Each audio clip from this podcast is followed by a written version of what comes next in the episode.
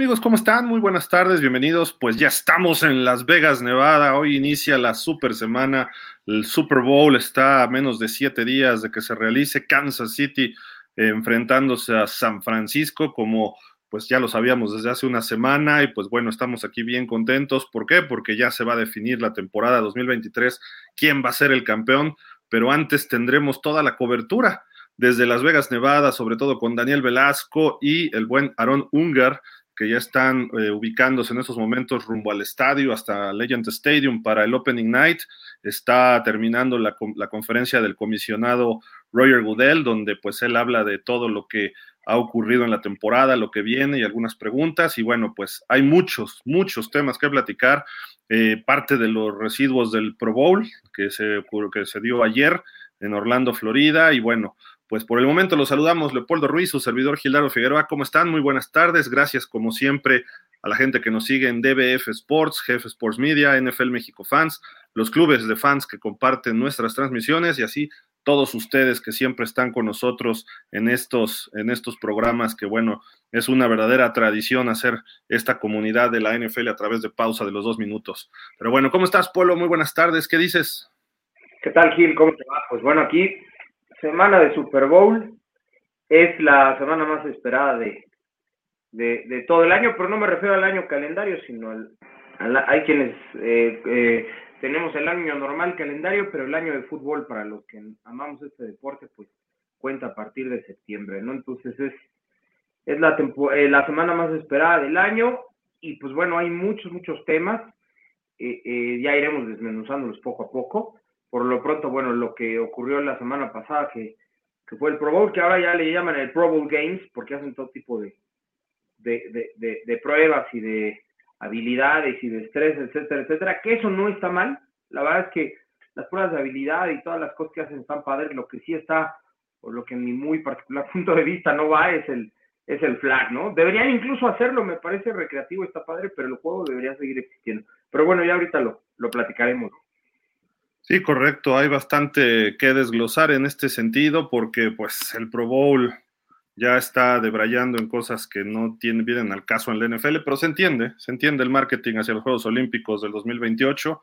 Eh, así de que pues bueno, vamos a creo que soportar esto durante cuatro años. Los jugadores se divierten pues a medias, ¿no? Porque vimos algunos que pues no, no se divertían como tal. Pero bueno, ahorita platicamos del tema del Pro Bowl, ¿por qué? Porque bueno, esta semana ya está los uniformes, lo como lo dijimos la semana pasada, así van a jugar los equipos de jersey rojo, como es local, administrativamente el equipo de la conferencia americana, los Chiefs escogieron su jersey rojo y sus fundas blancas, mientras tanto San Francisco va a jugar con su jersey blanco y sus fundas doradas, eh, típico de visitante, así como jugaron hace cuatro años que ganó Kansas City el Super Bowl 54, 31 a 20 tras ir perdiendo 20 a 10 y Mahomes hizo uno de sus regresos fabulosos. Eh, ¿Cómo se presenta este partido? Pues aquí está la ficha de este encuentro. Ustedes ya la pueden, eh, le pueden dar like, compartirla, está en todas nuestras redes sociales. Eh, pero bueno, a final de cuentas, hay una noticia ahorita precisamente de la NFL que, perdonen que me brinque de tema, pero la NFL anuncia que las, los Philadelphia Eagles es el equipo que va a jugar en Brasil, así de que olvídense Dolphins, Miami no va a jugar en Brasil este año, porque Filadelfia no es rival de los Dolphins en 2024. Pero bueno, regresando al Super Bowl, ahorita platicamos también de las cuestiones internacionales. Este domingo a las 5.30 de la tarde de la Ciudad de México se dará el kickoff en el Allegiant Stadium de Las Vegas, Nevada, San Francisco ante Kansas City. Eh, los Niners van por su sexto campeonato de Super Bowl, mientras tanto los Chiefs están buscando su cuarto.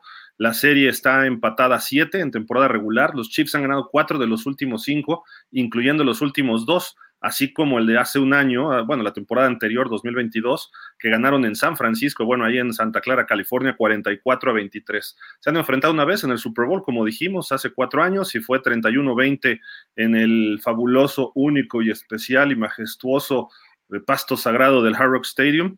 31-20 ganaron los Chiefs el 2 de febrero del 20, pero San Francisco sale favorito por dos puntos para este partido.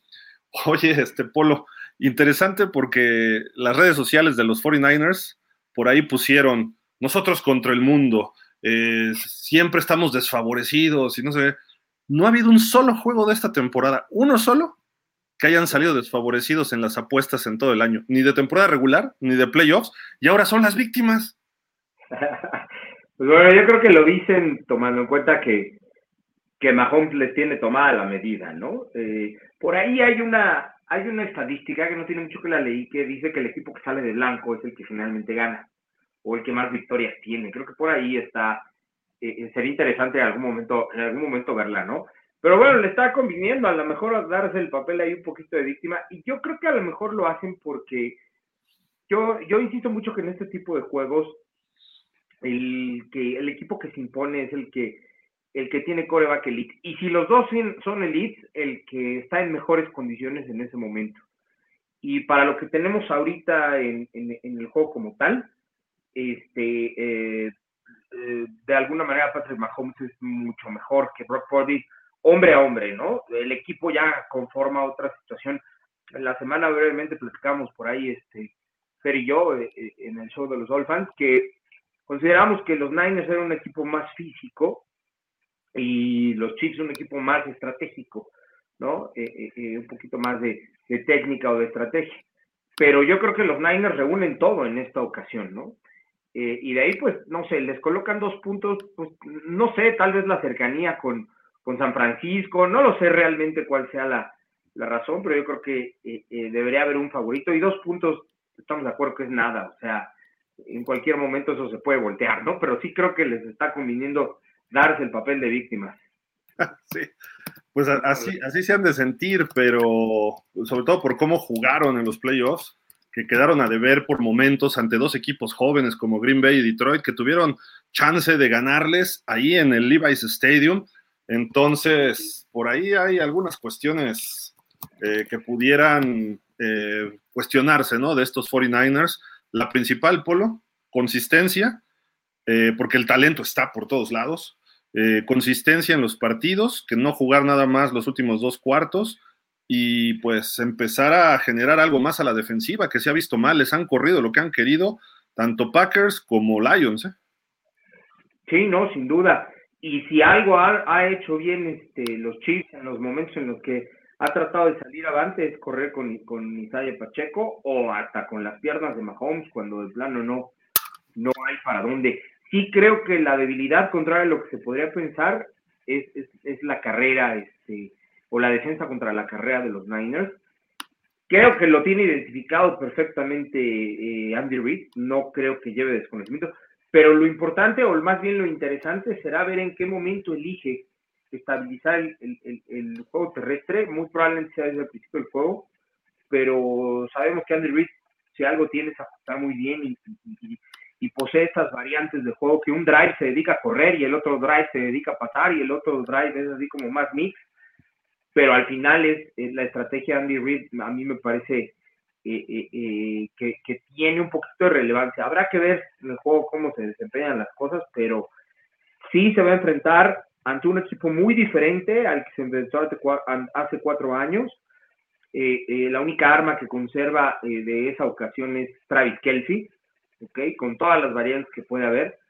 Pero la verdad es que yo creo que Steve Españolo lo ha hecho muy bien y ahí va a ser un duelo durísimo con Shanahan, de Españolo contra Shanahan ya lo iremos viendo, va a estar de verdad, de verdad interesante para los que analizamos el fútbol así, desde el lado estratégico mm, más que del lado espectáculo, creo que va a ser muy divertido. Y muy difícil de desglosar este partido porque hay duelos interesantes en todas las áreas, ¿no? El juego terrestre de Kansas contra esa defensiva de San Francisco que no está muy bien ubicada. Steve Wilkes, que es un eh, cuando ustedes vean una toma y vean a alguien que se parece a Denzel Washington, es él, ¿no? Está ahí en la banca de los 49ers, es el coordinador defensivo. No se ha visto bien la defensiva de San Francisco de todo el año, quizá por momentos. Yo le vi dos partidos excepcionales a San Francisco, uno fue contra Dallas y otro fue contra Filadelfia, que eran los equipos élite, ¿no? Realmente en la conferencia nacional y demostraron ellos ser superiores les vi esa brillantez la segunda mitad contra Detroit, que también Detroit los tenía abajo en su casa en la final de conferencia y, ¡pum! les dieron la vuelta cuando ellos quisieron apretar el acelerador. Supongo que van a jugar 60 minutos a ese nivel. Es el Super Bowl, no te puedes dar lujo y además si te remontó por momentos Jordan Love, un coreback está en su primer año de titular, y un Jared Goff, con un equipo joven, este, más motivado que en esencia de juego con Dan Campbell como su head coach y que desperdició oportunidades su head coach, contra Andy Reid y Mahomes, no puedes darte ese lujo, ¿eh? No, por supuesto que no. Y la verdad es que es un poquito extraño esto que mencionas, porque si analizamos hombre a hombre la, la defensiva de los Niners, todos tienen nivel. Es, es el, o, el, o el, el, primero o el segundo cuerpo de linebackers en la liga, o sea, en, eh, me refiero a, a, nivel, ¿no? Junto con el de, el de los Ravens. Su frontal es muy buena, no, no tiene tantos huecos como se pensaría, pero a lo mejor el conjunto, o como bien lo dices, el corredor defensivo no ha sabido eh, eh, mandar la señal correcta en el momento correcto, ¿no? Hay que recordar que a estos niveles ya el cocheo es lo que se impone. Muchos jugadores eh, eh, tienen que estar en el Super Bowl, eh, tienen ya un nivel muy, muy similar en cuanto a la cobertura, en cuanto a las trayectorias, o sea, es muy, muy similar el nivel porque por algo están ahí. Entonces es el cocheo lo que llega a veces a hacer la diferencia. Sí, no, es, es vital, ¿no? Y ya vimos hace cuatro años que quedaban seis minutos de juego, iban ganando 20-10 los 49ers, equipos prácticamente distintos, aunque la base de los Niners sigue siendo la misma y obviamente está Mahomes y Kelsey de aquel Super Bowl, pero tenían seis minutos y 10 puntos de ventaja y de repente aparece Mahomes con una jugada mágica con Tyreek Hill, luego hace el touchdown con Kelsey, se ponen así a tres puntos, paran rapidísimo a un tal Jimmy Garoppolo y después vuelven a anotar también con otra, otro pasecito corto, ahí fue con un ex Dolphin precisamente con este Devin Williams y le dieron la vuelta al partido, y el último touchdown fue nada más como el tiro de gracia porque Garópolo no pudo completar ese bombazo con Emmanuel Sanders, ¿no? Y pierden 31-20, 21 puntos en 6 minutos, fue una de las eh, pues hecatombes más grandes en Super Bowl y curiosamente Kyle Shanahan ha estado en dos de ellas, una como coordinador ofensivo de los Halcones de Atlanta contra los Pats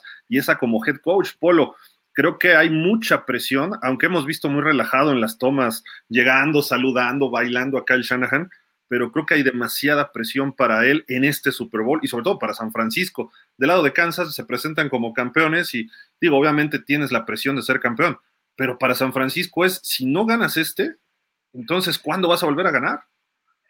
Creo que el diferencial, o más bien, sí, lo que marca la diferencia de aquel Super Bowl a este es Christian McCaffrey. Christian McCaffrey es, es un jugador sobre el que se basa la, la ofensiva, pero eh, eh, sea en la ejecución o sea en la distracción. Es un jugador que si lo colocas en determinada parte del campo o en determinada condición, puede hacer que las defensas ajusten diferente. ¿Ok? La, el esquema defensivo es diferente cuando McCaffrey está dentro que cuando McCaffrey está fuera. Entonces, a diferencia de aquel Super Bowl, eh, ahora tiene a este corredor que es el número uno de la liga, eh, eh, que se mantuvo sano, contrario a lo que su historial como jugador había venido siendo, era alguien que se lastimaba con mucha frecuencia, pero eh, esta temporada este, me parece que se consolidó. Sí podría decir que Christian McCaffrey está en su prime, eh, eh, como corredor y creo que el hecho de tenerlo en el Super Bowl es una herramienta eh, fundamental porque yo creo que la, la, va a aprovechar. Entonces, por, eso lado, por ese lado a lo mejor se puede ver tranquilo. Yo, yo pensaba realmente que Detroit le iba a dar la vuelta este y, con el, en, en, algún momento que hubo una diferencia de más de, de, tres posiciones, eh, sí, ya no se veía cómo los Niners pudieran salir, salir de ahí creo que ahí, y a lo mejor es un poquito tendencioso lo que digo, pero creo que ahí más que los Niners ganar, los Leones perdieron, ¿no? Como vulgarmente se dice.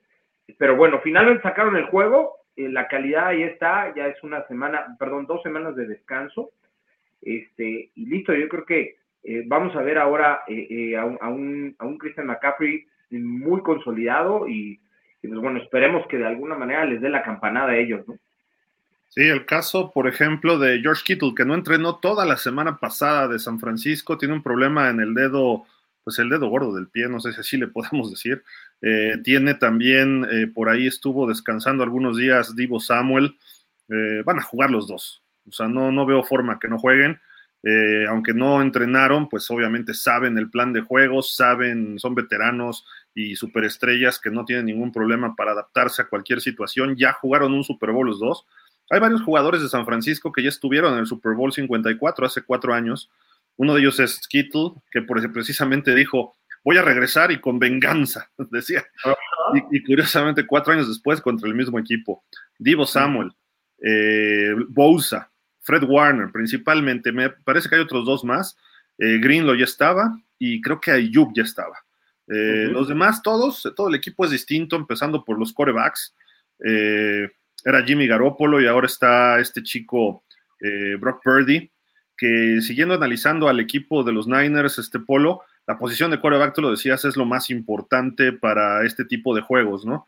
Y a veces no es tan importante para que gane el juego, para que no lo pierda, porque el coreback que comete errores es el que termina, como diría el buen Danny, que ya se conectará en un rato, regando el tepache. Entonces, Brock Purdy no riega el tepache.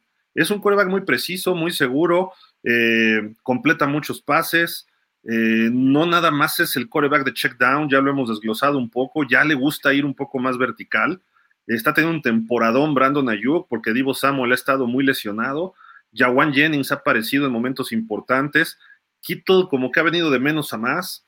Eh, y aparte, por si acaso tiene el check down con Christian McCaffrey, ¿no? Entonces, tiene las armas y las ha explotado bien y podemos criticarlo lo que quieran, pero él está en el Super Bowl en su segundo año y pues él además un comportamiento ejemplar, Polo.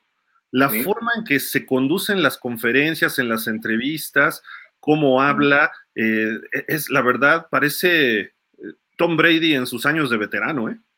Hasta como llega vestido, incluso por ahí eh, hubo quien comentó eso, ¿no? Trae sus jeans, chamarrita, o sea, llega en una posición muy tranquila. Mira, lo que yo creo, y, esperaría tal vez equivocarme, eh, sí, coincido contigo, ha mostrado mucha serenidad en, todos los playoffs, ¿ok?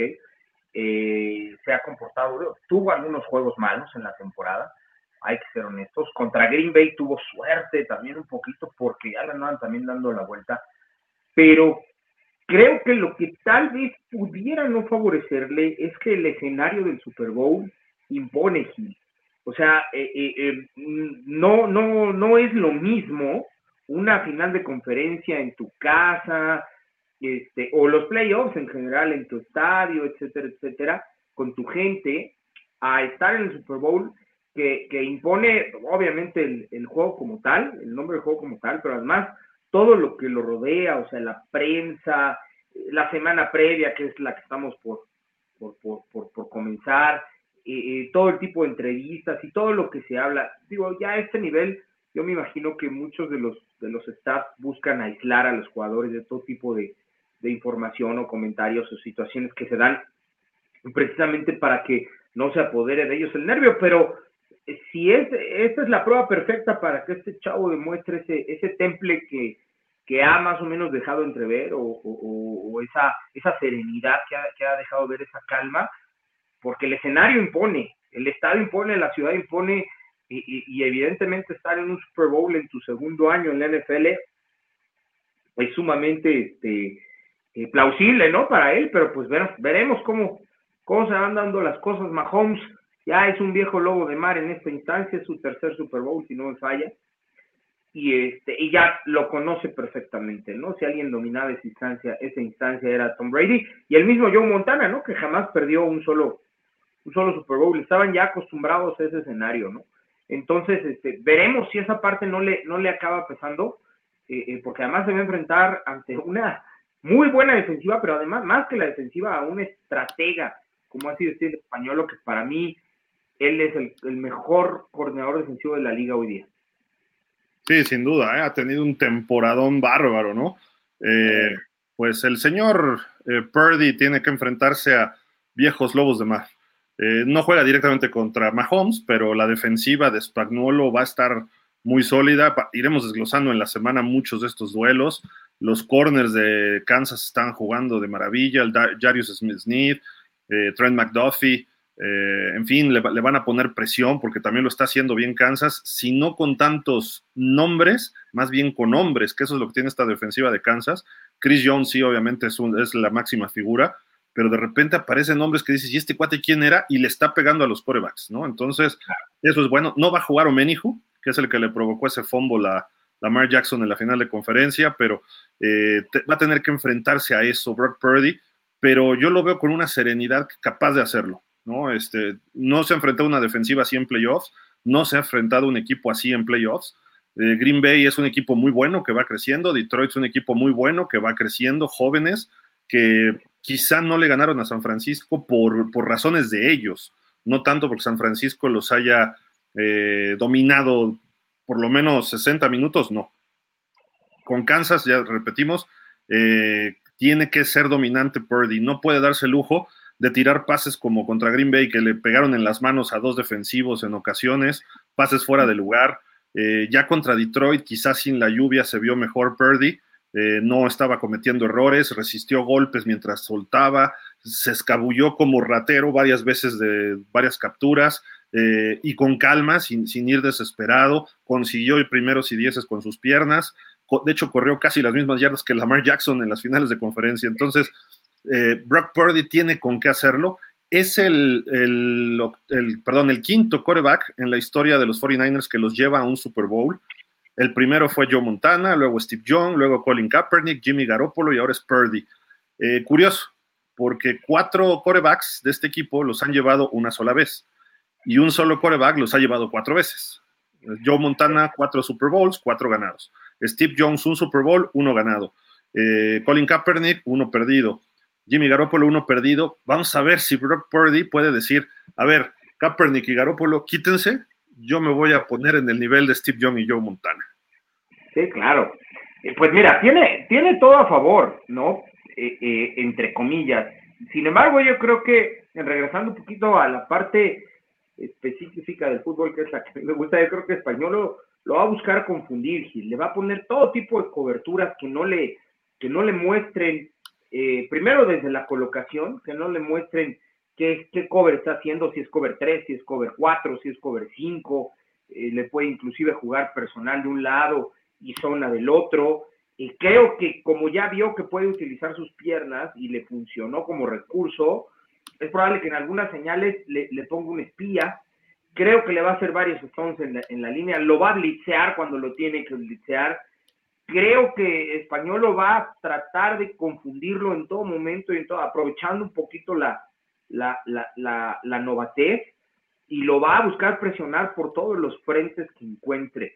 Creo que de repente le va a jugar 43 y de repente le va a meter cuatro frontales y en una segunda y 10 le va a jugar níquel, o sea, lo va a sacar o va a tratar de jugar, de sacarlo eh, eh, de, todo contexto para que no sepa lo que se está, a lo que se está enfrentando. Y en la segunda mitad, eh, dependiendo cómo esté el marcador, le va a jugar otra vez disruptivo. Yo creo que a eso le va a apostar español, a no ser tendencioso y a confundir al novato. Eso es lo que va, va pseudo novato. Eso es lo que va a tratar de hacer, ¿no? Sí, seguro, seguro. Y si lo hizo con quarterbacks más veteranos como Tua, ni se diga Josh Allen o Lamar Jackson, creo que va a estar en algunos aprietos Brock Purdy, aunque Brock Purdy tiene un comportamiento mejor que incluso los tres quarterbacks que hemos mencionado, que los tres están muy sobrevaluados y siempre fallan en los momentos importantes, ya sea Tua, Josh Allen o Lamar Jackson. Eso es lo que ha enfrentado Spagnuolo también hasta el momento, ¿no? Sí, no, claro. Eh, eh, de alguna manera eh, le apuesta un poquito a al anonimato también, este, por llamarlo de alguna forma, ¿no? Este, Kyle Shanahan sabe que su coreback no llama tanto la atención o no hay necesidad de, de, presionarlo tanto porque pues finalmente el juego se basa en Divo Samuel, en, en Christian McCaffrey, en, en Ayuk, en George Kittle. Entonces son los que más jalan atención, los que más sobre los que los esquemas defensivos buscan concentrarse, ¿no? Hay situaciones en las que George Kittle hace, hace banderolas o hace postes y la verdad es que cubrirlo es complicado porque además eh, eh, eh, hace muy buenas trayectorias y taclearlo es difícil.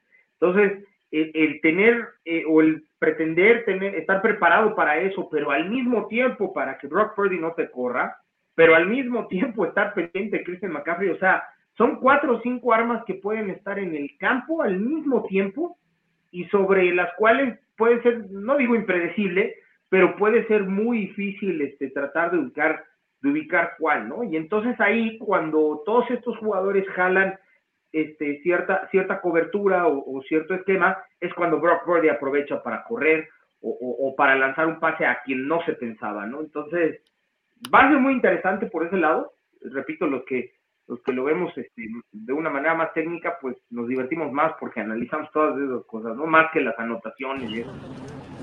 Sí, de acuerdo. Oye, mira quiénes se están conectando ahorita en este preciso instante desde la Legend Stadium. El buen Aaron Ungar y el buen Daniel Velasco. Hola, hola, ¿cómo están? ¿Nos escuchan? Hola, hola, ¿nos escuchan? ¿No nos escuchan? Creo que no nos escuchan. No sé, oye, porque no estamos bloqueados ni nada, ¿no? No, nosotros sí. Sí, nos escuchamos nosotros, pero ustedes a nosotros no, es lo que parece. Ah, sí, sí, sí, Hola, hola. Hola, hola. Mira qué, qué, qué imagen, ¿eh? Atrás del estadio, ya llegando al Opening Hola, hola. A ver. ¿Listo, Gil? Hola, ¿nos escuchan? ¿Sí nos escuchan? Ya. Ya. A ver, ya, ya, ya. por Dios, Aaron, por Dios. Ahí está, Gil. Hola, hola. A ver, bajando el resatélite, señal. hola, hola. Ah, le estamos picando con el de este. Estás picándole el botón para regresarse. Es Aarón, es Aarón. No se le da la tecnología. Qué bárbaro. ¿Qué hola, ¿Ya nos escuchan? Ya, ya. Sí, ya. Ah, qué bueno. ¿Cómo están? Aarón Ungar, Daniel Velasco desde Las Vegas, Nevada. ¿Cómo están? Muy bien, muy bien. Todo, todo en orden. Este, pues como ves aquí arribando al estadio para eh, el Opening Night que comienza a las 7 de la noche. Ya algunos aficionados y medios de comunicación empiezan a darse cita aquí atrás de, nosotros en el Allegiant Stadium. Ha sido un día un tanto lluvioso. Ahorita ya, ya paró la lluvia, pero, pero sigue muy nublado. Así estará todavía unos un par de días más, pero se espera que a partir del jueves salga el sol los días mejoren considerablemente. ¿Qué bolearon? ¿Cómo estás? Todo bien, Gil. Como bien dice el Dani, la verdad que mucho frío. Digo, no estoy acostumbrado yo al frío, la verdad, pero se siente. El Dani sí está muy acostumbrado, yo no, la verdad, pero, pero está agradable, está agradable. Ha estado muy, muy nublado. Mucha gente, la verdad no esperaba yo que hubiera tanta gente ahorita para el Opening Night, pero la verdad que pues los dos equipos arribaron desde ayer ya hubo un detalle ahí por parte de los Niners, en donde ya se quejaron del estadio o el campo de prácticas que le tocó, ¿no, Gil? Por ahí supe. Sí, en la Universidad de Nevada en Las Vegas, pero pues dicen que está impecable el campo, pero para ellos yo creo que no es bueno. No sé, habrá que traerlos al Wilfrido Macía, que a ver qué dice, ¿no, mi estimado Polo? Porque de veras que no, no, no saben lo que es un campo malo. Pero bueno, oigan, ¿cómo está el ambiente ahí en Las Vegas? Este, dices que hay mucha gente, me refiero de fans, digo, de prensa sabemos que ya llegó casi toda, pero de fans, ¿cómo, cómo está por allá? Pues mira, ahorita se están dando cita, ahí mira, ves, ves atrás de nosotros cómo van llegando, van entrando, este, pues sí, hay, la verdad es que más de lo que nos hubiéramos esperado. Eh, creo que si consideramos lo que vimos el año pasado, ahorita hay más, ¿no? Sí, lo que pasa es que hay que, hay que ver eh, lo que es, ¿no? Las Vegas, la diferencia del año pasado con, con Phoenix, ¿no? Las Vegas de por sí siempre hay gente, ¿no? Por, por la cuestión de, pues, de los casinos, de todos los eventos que hay aquí eh, en fin de semana. Pero ahorita con la apertura del Super Bowl, la verdad que hay mucha gente con sus jerseys, pero es complicado, Gil, saber de qué equipo son porque ves pintado de rojo. O sea, ya nos encontramos unos de los Jaguars. Yo hasta te dije que no era el único Jaguar. ¿De verdad hay alguno más? De los Jaguars andaban a unos aquí, unos pobres locos ahí. Eh. hay que mandarlos al Salón de la Fama, hombre. Los Cowboys. Los Cowboys. No, qué Cowboys. Uno que sabe, uno que, sabe que es de los Cowboys. Ey, ey, ¿qué, ¿qué, es eso? ¿Juegan hoy los Cowboys o juegan el domingo? Polo, algo que les quieres preguntar a Dani y a Aarón. Eh, Dani y Aarón, qué, qué, qué bonita ubicación, qué bonita ubicación escogieron, ¿eh? Está para tomarse una foto ahí. Sí, fíjate que sí, el estadio está, bueno, a mí ya me había tocado conocerlo, el Dani la primera vez, pero está espectacular, la verdad, el estadio de los de aquí de los Raiders, no tiene no tiene nada que yo creo, no conozco el SoFi, pero no creo que tienen, no tenga algo que envidiarle, se puede decir, ¿no? Porque la verdad que está de primer nivel y por dentro la mejor tecnología te puedes encontrar en este estadio, la verdad. excelente. el ambiente, el ambiente muy, muy bien, muy padre. ¿eh? Ahí justo donde decidieron transmitir ahorita, donde están transmitiendo ahorita, justo ahí la toma es espectacular. Deberían tomarse una foto ahí, se ve, se ve de lujo, ¿eh? Se ve muy bien. Creo que no me escuchan bien. Sí, no, es lo que pasa que nos tenemos que acercar porque traje un teléfono diferente y, se... Pero ya la otra sí, la otra, mira, es que dejé el conector ahí en el carro porque pensé que Dani sí se podía conectar con el de él. Total que, bueno, es nuestra primera transmisión, pero en la que sigue ya. Ya, en el que sigue vamos a conectar los, los micrófonos, pues para ya estar desde, pues desde lejos, ¿no? Pero se, escuchan muy bien ustedes, o sea, se escucha bastante, bastante bien.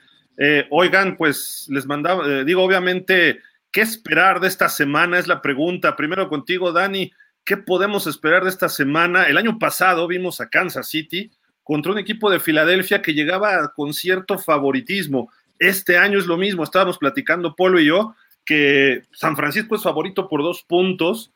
Eh, ¿cómo, ¿Qué esperar ya en el aspecto de eh, los equipos, eh, sé que al rato van a platicar con jugadores y de martes, miércoles y jueves también, pero de entrada, así de llegando, pisando terreno, terreno NFLero, ¿qué podemos esperar de esta semana? Pues bueno, conforme vaya transcurriendo la semana, seguramente esa línea también se va a ir modificando, obviamente con lo que vayan diciendo los jugadores a lo largo de la semana, algunas noticias que vayan surgiendo pero independientemente de todas estas cuestiones, creo que eh, en materia de favoritismo se nos olvida que a veces en este tipo de escenarios eh, hay factores intangibles que también son muy importantes.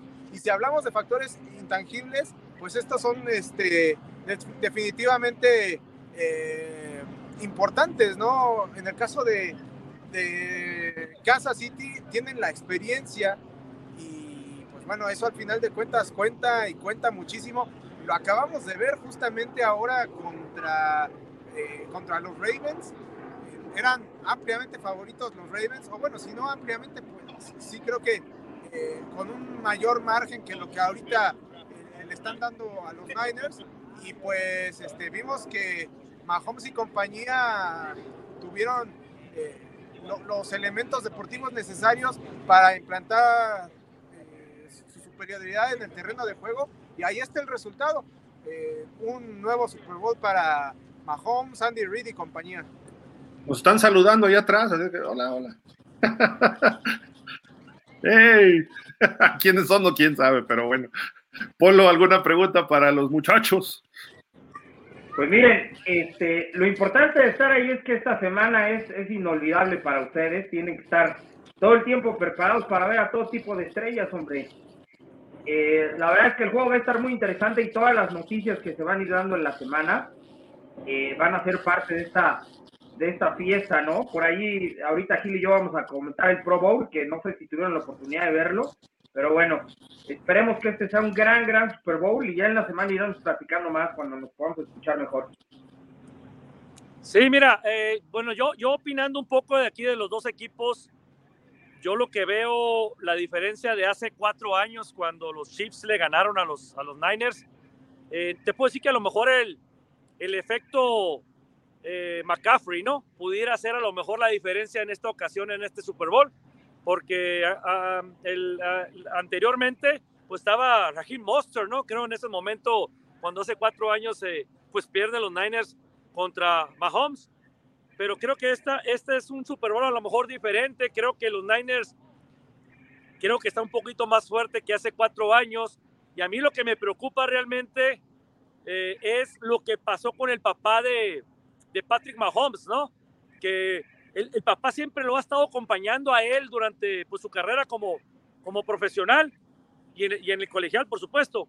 Pero ahora en esta ocasión hubo un problema de, que lo, de que lo, pues que lo, toma la, la, policía ahí, lo, lo arresta por, por andar pues borracho.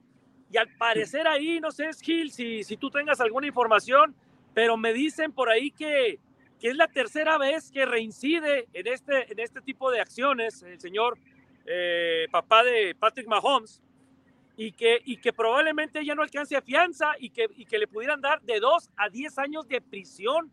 No sé si sea correcto esto. Si es correcto, Gil, creo que puede ser algo mal psicológico para Pat Mahomes, a lo mejor ahorita que le pueda afectar, ¿no? Para el Super Bowl. Mira, en México decimos que siempre los presidentes tienen un hermano incómodo. El caso de Mahomes, el papá y el hermano son incómodos. Es, la tercera ocasión para Mahomes de que su papá lo detienen. Eh, salió bajo fianza con 10 mil dólares, pero va a ir a un juicio y ese juicio lo puede llevar de 2 a 10 años de prisión, porque ya es la tercera vez y además parece que no era alcohol, sino eran otras cosas, ¿no? Entonces, eso, el problema se pone todavía mucho más grave. Eh, la pregunta es, ¿qué tanto le puede afectar a Mahomes esto? Eh, lo hemos visto con zafarse bien de lo del hermano, que también era una, una, acusación grave y creo que hace un año o menos de un año. Eh, ahora con el papá y en el Super Bowl, supongo que ahorita no va a faltar el reportero que le empiece a preguntar al respecto, ¿no? Entonces, creo que va a ser una distracción grande para Mahomes en uno de los momentos más importantes de su carrera. No sé cómo lo ven, Dani y Aarón. Pues sí, mira, eh, bien lo mencionaste, eh, supo cómo manejarlo de su hermano, que bueno, eh, también creo que eran, este, pues a lo mejor incluso hasta acusaciones por momentos hasta más graves, ¿no? Porque este, incluso había videos y todo, pero bueno, ahí por cuestiones legales y, e incluso hasta pensando un poco mal, ahí, este, eh, quién sabe cómo, cómo, movieron los hilos para que lograra eh, librarla, ¿no? Porque incluso se habla de que en el caso del hermano hubo eh, amenazas este, para que la chica afectada no testificara y eso ayudó a que al final de cuentas se pudiera librar. Ahora hay que ver este, si hay algún otro tipo de cuestiones similares eh, y, y, su papá logra evitar la cárcel o, o, qué sucede no más adelante, pero de que definitivamente eh, es algún tipo de distracción, lo es. Este, porque bueno, al final de cuentas, tener que estar interrumpiendo tu, eh, tu concentración deportiva cotidiana para estar salvándole el pellejo a tu familia, pues no es este algo que se tenga en el presupuesto. Polo. Sí, pues mira, yo creo que la ventaja es que no va a estar en este momento en el juicio, o sea que ya salió libre, o sea, Patrick Mahomes puede jugar desconectado de esa situación si de alguna manera el juicio no comienza antes, que no lo creo. Entonces, bueno, esa es una ventaja, le podría afectar un poquito más adelante, pero pues también es una prueba a su, a su mente, a que, a que tanta, qué tanta capacidad y resiliencia tiene y debe estar concentrado como tal en el fútbol. Lo que suceda fuera de él no tendría o no debería más bien este, eh, eh, afectarle, ¿no? Es como si Travis Kelsey terminara con Taylor Swift esta semana, ¿no? O sea, sería igual para él. Entonces, este, esperemos a ver cómo, cómo se dan las cosas. Y sí, sí se ve que hace frío, Aaron. Traes un suéter muy delgadito. ¿Mande? Que te digo que se ve que hace frío y que traes un suéter muy delgadito. Ah, no, no creas. Eh, sí, sí está, sí cubre bien el, el, el, el suéter que traigo, ¿eh? Oye, ¿sabes qué le queremos mostrar? Vamos a, a mostrarle el, el, el, campo. Está el campo aquí, verás, para que lo, para que lo vean. Está, está fuera el campo todavía. Sí, está fuera el campo. Viene mucha gente. ¿eh? Yo creo que veo más de, de, los, de los 49ers. That's right, 49ers. ¿Ya? Se ve más aquí la gente, mira, está muy emocionada. Cuida tu cartera, Dani y Aarón. ¿Eh? Agarren bien la cartera, hay mucho 49er por ahí. y aquí, mira, Gil, aquí está, aquí está precisamente, pues el campo. Ah, tapado, tapado, ok. Claro. Está tapado. Ahí se ve, mira, el campo completo. Ok. En donde el próximo domingo, pues, va a estar listo para, para el evento, ¿no? El Super Bowl edición número 58. No lo vayan a dañar como el del año pasado, ¿eh? que por su culpa se estaban patinando los jugadores en el Super Bowl. ¿eh? Ah, ya es diferente, ya ahora sí. Pero sí. Oigan, Ahí está, eh, mira el estadio. porque curioso, estoy viendo tomas de adentro del estadio y van a poner los stands eh, en lo que es un campo de fútbol americano. Supongo que es una especie de carpeta o alfombra, porque el campo real es pasto natural y está allá afuera. Sí, así Claro. es. Ahí está, mira otra vez. Sí, claro. Se alcanza a ver todo el campo. Oye, ¿y alrededor es tribuna todo eso? Mande. ¿Alrededor del campo es tribuna lo que está ahí? Esto, no, esto No. es como pared, es como, como granito, pero este, Ok, pero no, no, no es este tribuna ni nada. ya. Y entra igual que el del año pasado, por abajo del estadio, ¿no? Sí, sí, sí, sí, también con un sistema hidráulico y este y mecánico es como lo, lo van metiendo. Oye, pues este, no sé, Polo, algo más que les quieras preguntar ya para que se vayan metiendo al, pra- al, este, Opening Night. No, no, no, nada. Nada más a ver si desde el opening van a transmitir o no. ¿Van a transmitir desde adentro? La verdad, Gil, el año pasado era un caos adentro, era demasiado el ruido de la misma gente, como es cerrado. Eh, la verdad que, que vamos a tratar de que va a haber videos, va a haber fotografías, todo eso, Eso sí, eso es seguro. Pero poder transmitir desde adentro, la verdad que... no, no, no sé, este. Es más, no me acuerdo el año pasado que hayan, que hayan transmitido ni Sí, siquiera... no, no, no, Cre- no, creo no, que prohíben, creo que eh, bloquean las señales. Ajá, Ande. creo que bloquean las señales en estos eventos, Sí. Pero lo que sí pueden es ir subiendo videos y fotos Ah, ahí sí. para, para estarlo viendo en redes, ¿no? Sí. Pues, Pues, pues no es a las sé, 5 el evento ahorita, ¿no? ¿Qué horas son? Ahorita son las De aquí, ¿no? De Las 4.29. Vegas. son cuatro y media. Son las cuatro y media. En media hora más va a iniciar el, eh, lo que es el primer equipo, ¿no? La presentación del el primer equipo. Oigan, pues de verdad que qué padre que se conectaron ahorita un rato al programa. Eh, pues que la fuerza los acompañe porque van a la estrella de la muerte, ¿eh? No, sí, sí, sí, sí, Ahorita- la necesitamos. Ahorita de noche a lo mejor que, que salgamos de ahí del, del, de la apertura del oficial ya del- de la semana del, del Super Bowl. Esas líneas que ustedes ven del estadio, esas blancas, se iluminan así como color eh, morado. Muy, muy bonito se ve de noche el estadio, ¿eh? Pues ahí estaremos Vale. viendo sus fotos, sus videos, reportes, todo lo que puedan hacer desde, desde allá, desde Las Vegas, inicio de semana. Eh, pues digo que, que envidia de la buena, échenle muchas ganas. El año pasado hicieron un trabajazo. Este, yo sé que este año lo van a hacer mejor.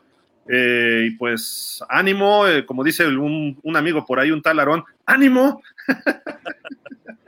Aguas, No, aguas con, la- aguas con las chicas, ¿eh? Allá en, en, en Las Vegas, porque son muy... Aguas con las chicas, porque hay muchas mujeres por ahí de, de- de la mala vida. Están casados los dos, Polo. Y Eso no qué, se por puede. eso dije aguas. Eso no se puede decir en vivo. Miren, lue- luego hay redadas en los Super Bowls, tengan cuidado, eh, nada más. Pero so- solo para los que juegan, este Gil. Ah, ok. Miren, para que vean, miren. Puro Niner. Lado de, De rojo. de rojo aquí, puros Niners. Oigan, ¿han visto mexicanos, fans mexicanos por ahí ahorita? ¡Go Niners! ¿Ha- ¿Han visto fans mexicanos?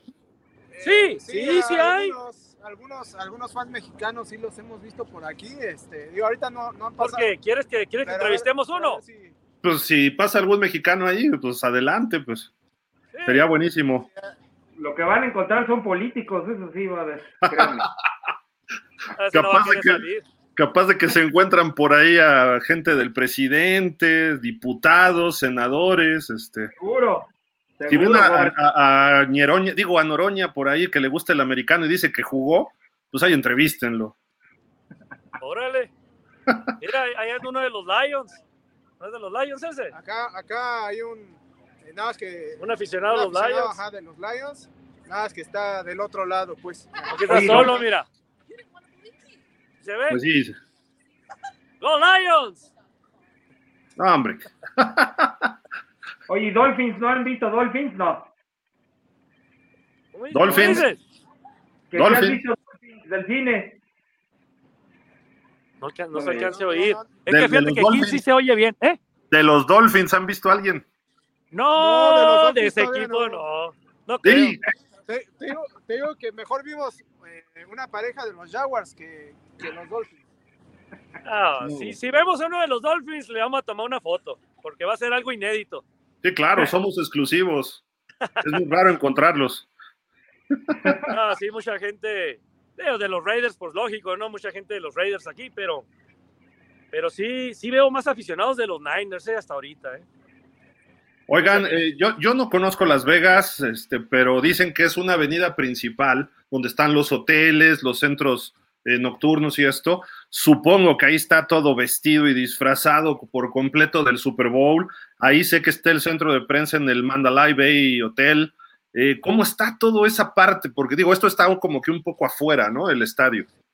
Sí, sí, el estadio está este, ligeramente afuera, o sea, tampoco es como que tan, tan retirado como en otras partes, pero este, sí, eh, ahí dentro de, de lo que es el Boulevard de, de Las Vegas, sí hay muchas cuestiones alusivas justamente al Super Bowl, como bien dices, el centro de prensa que está en el Mandalay Bay, este, digo, la verdad, inmenso, este, pero bueno, es que aquí en- en esta ciudad todo todo es a, este, a grandes proporciones, ¿no? Los casinos, los lugares, todo, todo, todo, todo.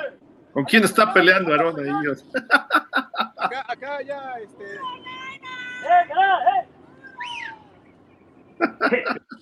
¿Qué? Aarón, deja de pelear, hombre, vente a transmitir. oye, pero ya viste, Aarón se está subiendo a todos los barcos. Vio, vio a un aficionado de los Lions, Go Lions, este, ve a pasar a los de los Raiders, Go Raiders. Mira, Niners, mira. Dile que saludos a México o algo. pues. se sube, se sube a cualquier barco, Aarón, o sea, ya olvidándose un poco de sus Cowboys. No, ya, pues, ¿cuál- ¿y quiénes son los Cowboys, por Dios? Además va vestido de Raider, va vestido de Mira, Raider, ¿no? mira este aficionado, mira. A ver. Eh, buddy. Hey, buddy. Up? Hola, hola. Let's go Niners! Saludos. Go! Where are you from? SoCal. Where are, where are you from? Where are you from? SoCal. SoCal. I'm in Since when, you are, SoCal. since when you are fan from the 49ers? I'm sorry? Since when you are 49ers fan? Uh, 81. 81. Talk me Yeah, about that helmet. Talk me about that helmet. Talk me about that helmet. Oh, I got it on eBay. Okay. I believe was a YA title helmet. Come on. Yeah, I got it on eBay. okay, okay. Hey, hey, Google, Google Liberty Spikes 49ers fan. Okay. 49ers. Yeah, Liberty Spikes 49ers fan. That's you. Perfect. I mean, Oh my God. Oh, oh my oh, God. Oh. Liberty Spikes 49ers fan. okay, we Google it. 49ers fan. Yeah, I'm that guy. You, you should follow pausa de los dos minutos. Hey, don't go, man. ¿Traía tatuado el logo? Oye, eso, eso sí es este amor al equipo, ¿eh? Y aparte es- soportaron bastante dolor porque un tatuaje en la cabeza dicen que es lo que más duele. ¿Era tatuaje o era pintura? Creo que era tatuaje. ¿Cómo dijo Little Spikes 49er? Eh, Little Spikes 49ers fan. Órale. No, bueno, pues a todo, a todo dar ahí los, los fans, qué, qué buena onda. Pues creo que ya es tiempo de que se vayan metiendo al estadio. No sé si quieran agregar algo más. ¿Cómo vieron la llegada? Este, bueno, sé que tú llegaste manejando, Aarón, pero tú, Dani, llegaste al aeropuerto. ¿Cómo está el aeropuerto? Porque creo que por ahí estaban recibiendo con Elvis Presley a la gente y estaba así como que muy alocado, ¿no? Todo. Mira, eh, la verdad es que cuando yo llegué, ya todo estaba bastante tranquilo porque yo llegué a eso de las diez y media, más o menos, eh, hora de aquí. Este, pero sí, eh, pues todo decorado del Super Bowl, había tiendas, tiendas del Super Bowl dentro de- del aeropuerto, entonces ya se sentía desde que llegas ese, esa atmósfera festiva del Super Bowl. Este, aunque te digo, todo ese color adicional que siempre tiene esta ciudad, pues ya no lo pudimos apreciar por la hora a la que llegamos, pero sí siempre tiene algún detalle particular, tan solo ir bajando de, del avión literalmente y te topas las maquinitas, este, pues empiezas a dejar tu dinero, eh, apenas te vas bajando el avión y, y te vas a quedar pobre desde desde el principio. Mira, Gil. Hola, Aquí tenemos un aficionado de los Niners. Este, ¿Habla español? platique un poquito. Mira, Gil, ahí está uno de los Dolphins. ¡eh! ¿Qué hubo?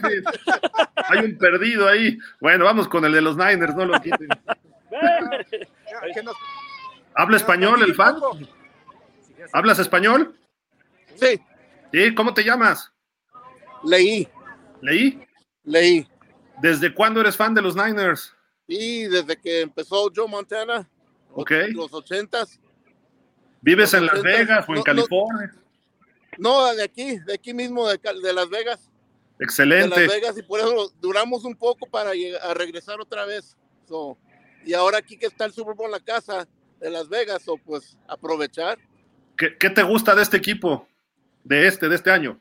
La- de este año, Sí. este, pues el talento que tienen y más que nada, pues el quarterback que, este, que llegó de nada, que de, de- de tanto talento que tuvo, que llegó de nada, el, el último para sentarse para el last pick irrelevant, como le dicen, ya ves, Ujú. este, no tuvo la oportunidad de practicar con, este, con los jugadores, este, y, pero estaba preparado cuando le llamaron su número.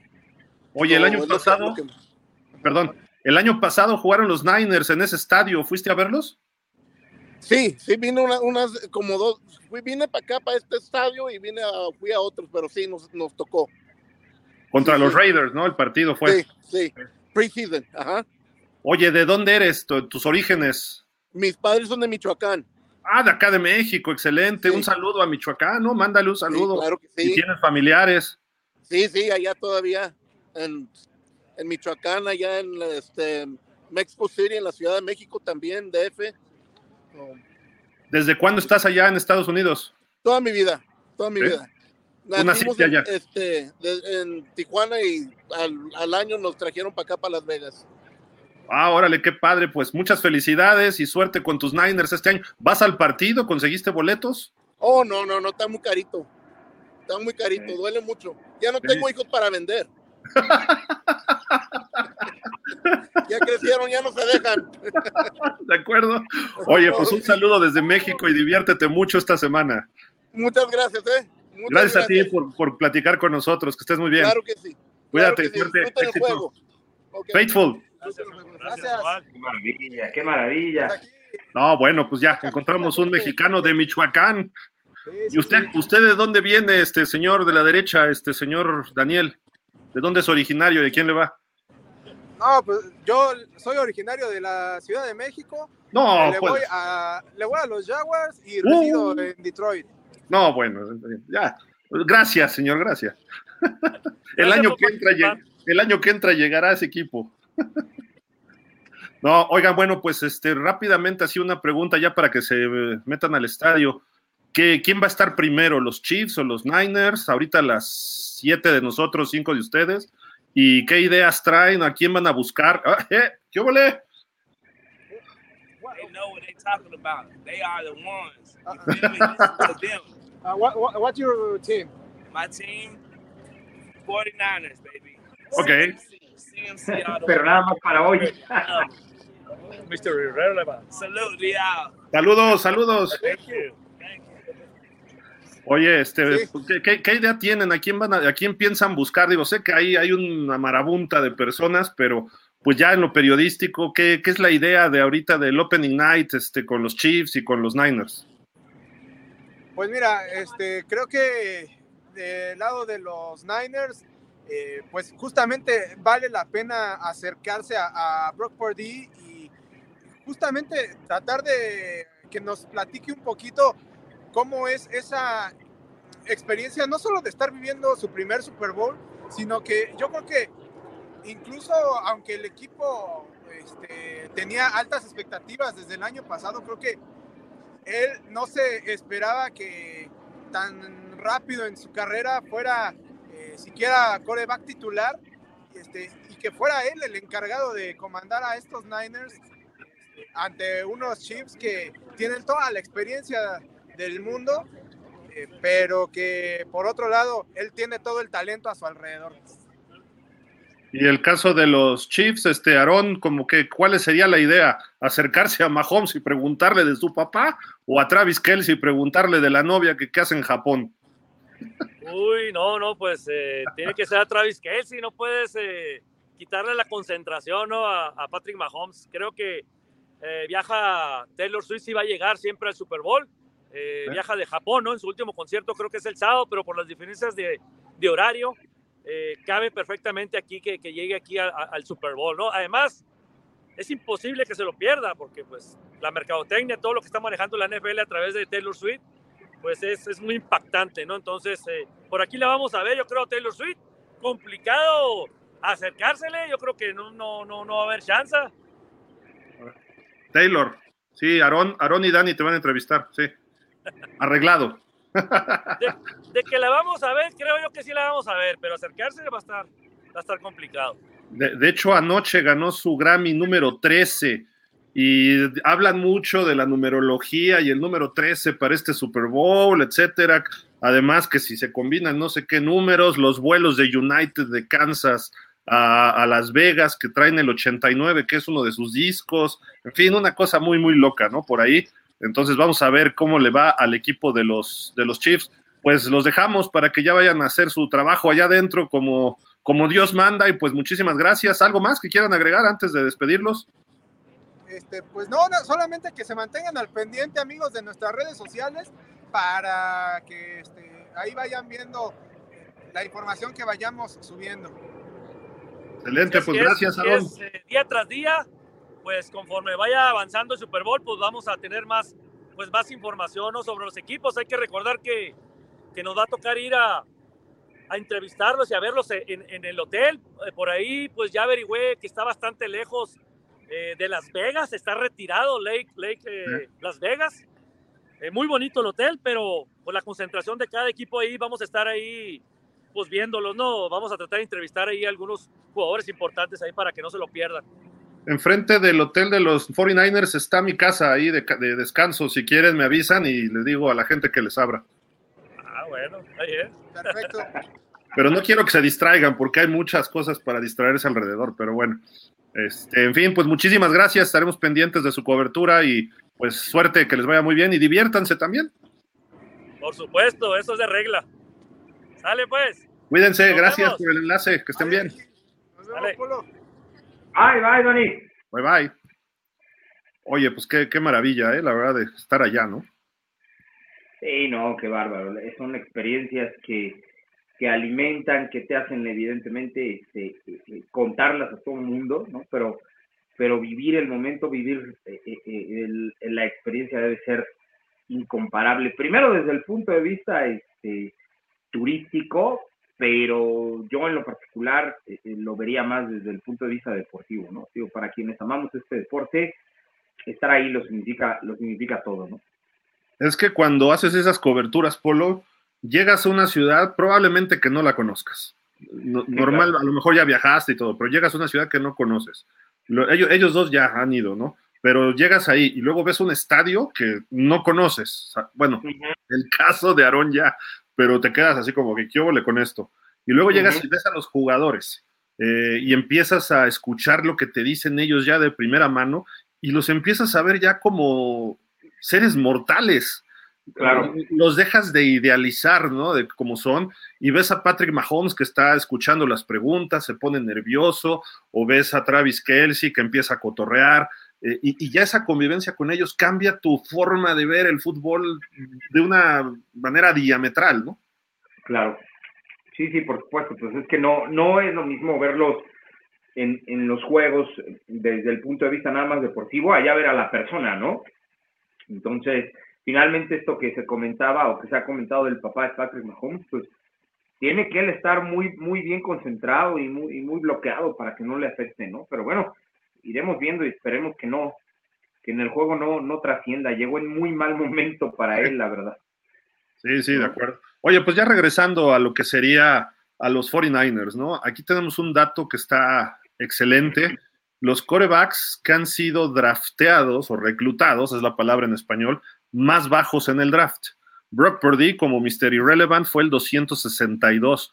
Brad Johnson, un pick 227 en 1992. Está nuestro famoso David Woodley, que llegó en el 214 en 1980. Eh, Joe Cap, 1959, el pick 209. Y Bart Starr en el 56 llegó al equipo de los Packers en el pick 200. Obviamente Tom Brady en el pick 199 en el año 2000, eh, pero bueno, es el, el, obviamente va a ser el pick más bajo en la historia, ¿no? De el caso de Brock Purdy, por lo menos para corebacks. ¿Se puede repetir esto? Pues sí, sí se puede repetir, pero creo que es un en un millón, ¿no? De este polo. Sí, claro, aunque no lo gane, ya el hecho de haber de participar en el, en el, en el, en el Super Bowl ya lo va a hacer estar en, en el libro de, de récords o de estadísticas por esa simple, por esa simple razón. Hay que tomar en cuenta que Brock Purdy está entre algodones. ¿eh? Eso es algo que no se nos debe olvidar, sin demeritarle el valor a él como jugador. Está entre algodones por, por el sistema, está entre algodones por el talento a su alrededor, pero también está entre algodones por el cocheo.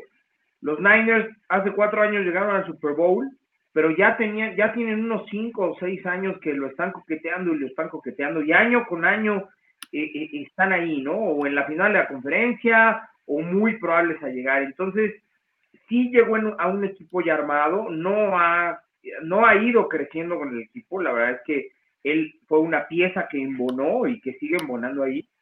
Entonces, eh, repito, sin restarle valor, eso, eso, eso le da mucha, y, mucho apoyo, mucha ayuda el que se sienta él cobijado por esa, por esa misma condición de un equipo, de un equipo sólido, ¿no? Cosa que en este caso en particular Mahomes no tiene. Si nos vamos hombre a hombre al talento, los Niners tienen más, pero el coreback eh, que tienen los Kansas City Chiefs es disruptivo. Sí, totalmente, ¿eh? y creo que pues ahí está la, la un punto, un punto interesante. Vamos a platicar del Pro Bowl, este Polo, ¿te parece? En lo que ahorita regresamos. Bueno, vamos a acabar con los Niners, ¿te parece? Aquí está su historial en Super Bowls. Eh, ¿Realmente pesa la historia de un equipo en un Super Bowl? Digamos, Niners, este equipo sí llegó hace cuatro años, pero era muy distinto. Eh, los Chiefs traen un historial más reciente, pero esto que traen los Niners habla de. Yo siempre he, señalado que la época de los ochentas de los Niners demostraba una clase y elegancia, empezando por Bill Walsh, eh, su estilo de juego y cómo eh, renovó el sistema de la costa oeste, lo, lo, aplicó y lo funcionó muy bien, escogió a Joe Montana para aplicar su sistema eh, y obviamente la llegada de Jerry Rice, un jugador pulcro, que decía, si te ves bien, te sientes bien, si te sientes bien, juegas bien, ¿no? Y si juegas bien, todo está bien. Y eso fue él. El mejor jugador para mí en la historia de la NFL se llama Jerry Rice eh, jugador, no coreback. Eh, obviamente lo pondría en un top 5 de los mejores jugadores de todos los tiempos, pero él representaba eso, yo Montana otro tanto. Eh, Bill Walsh, lástima que no siguió coachando, creo que pudo haber tenido más éxitos él con los 49ers, nada más tuvo tres. Luego se queda George Seifert, gana dos, y desde entonces no han podido ganar los Niners, ¿no? Pero aquí está su historial, ese 4-0 de los 80s lo convirtió en el equipo de la década, 26-21 a Cincinnati, luego el 38-16 a Marino y a los Dolphins en el Super Bowl 19, ese juego con el Super Bowl 23, 20-16 sobre los Bengals, donde creo yo que ahí se consagra Joe Montana como el grande que es, y luego ya, los cinco touchdowns contra Denver fue eh, la cereza en el pastel. Tardaron un ratito, cinco años, y ya con Steve Young y un equipo distinto, aunque todavía seguía Jerry Rice, apalean a los Chargers en nuestro estadio, Luego pierden con Baltimore en el, en el juego de los Harbaugh, el Super Harbaugh, y además donde se fue la luz en el tercer cuarto, y el que decíamos hace cuatro años contra Kansas City, y hoy se vuelven a enfrentar. Eh, esta historia, ¿qué, qué, inspira, Polo, este, la historia de los 49ers? Pues mira, le, le, da al equipo obviamente todo, todo un palmarés, toda una eh, trayectoria, si es que es el nombre que se, se podría utilizar.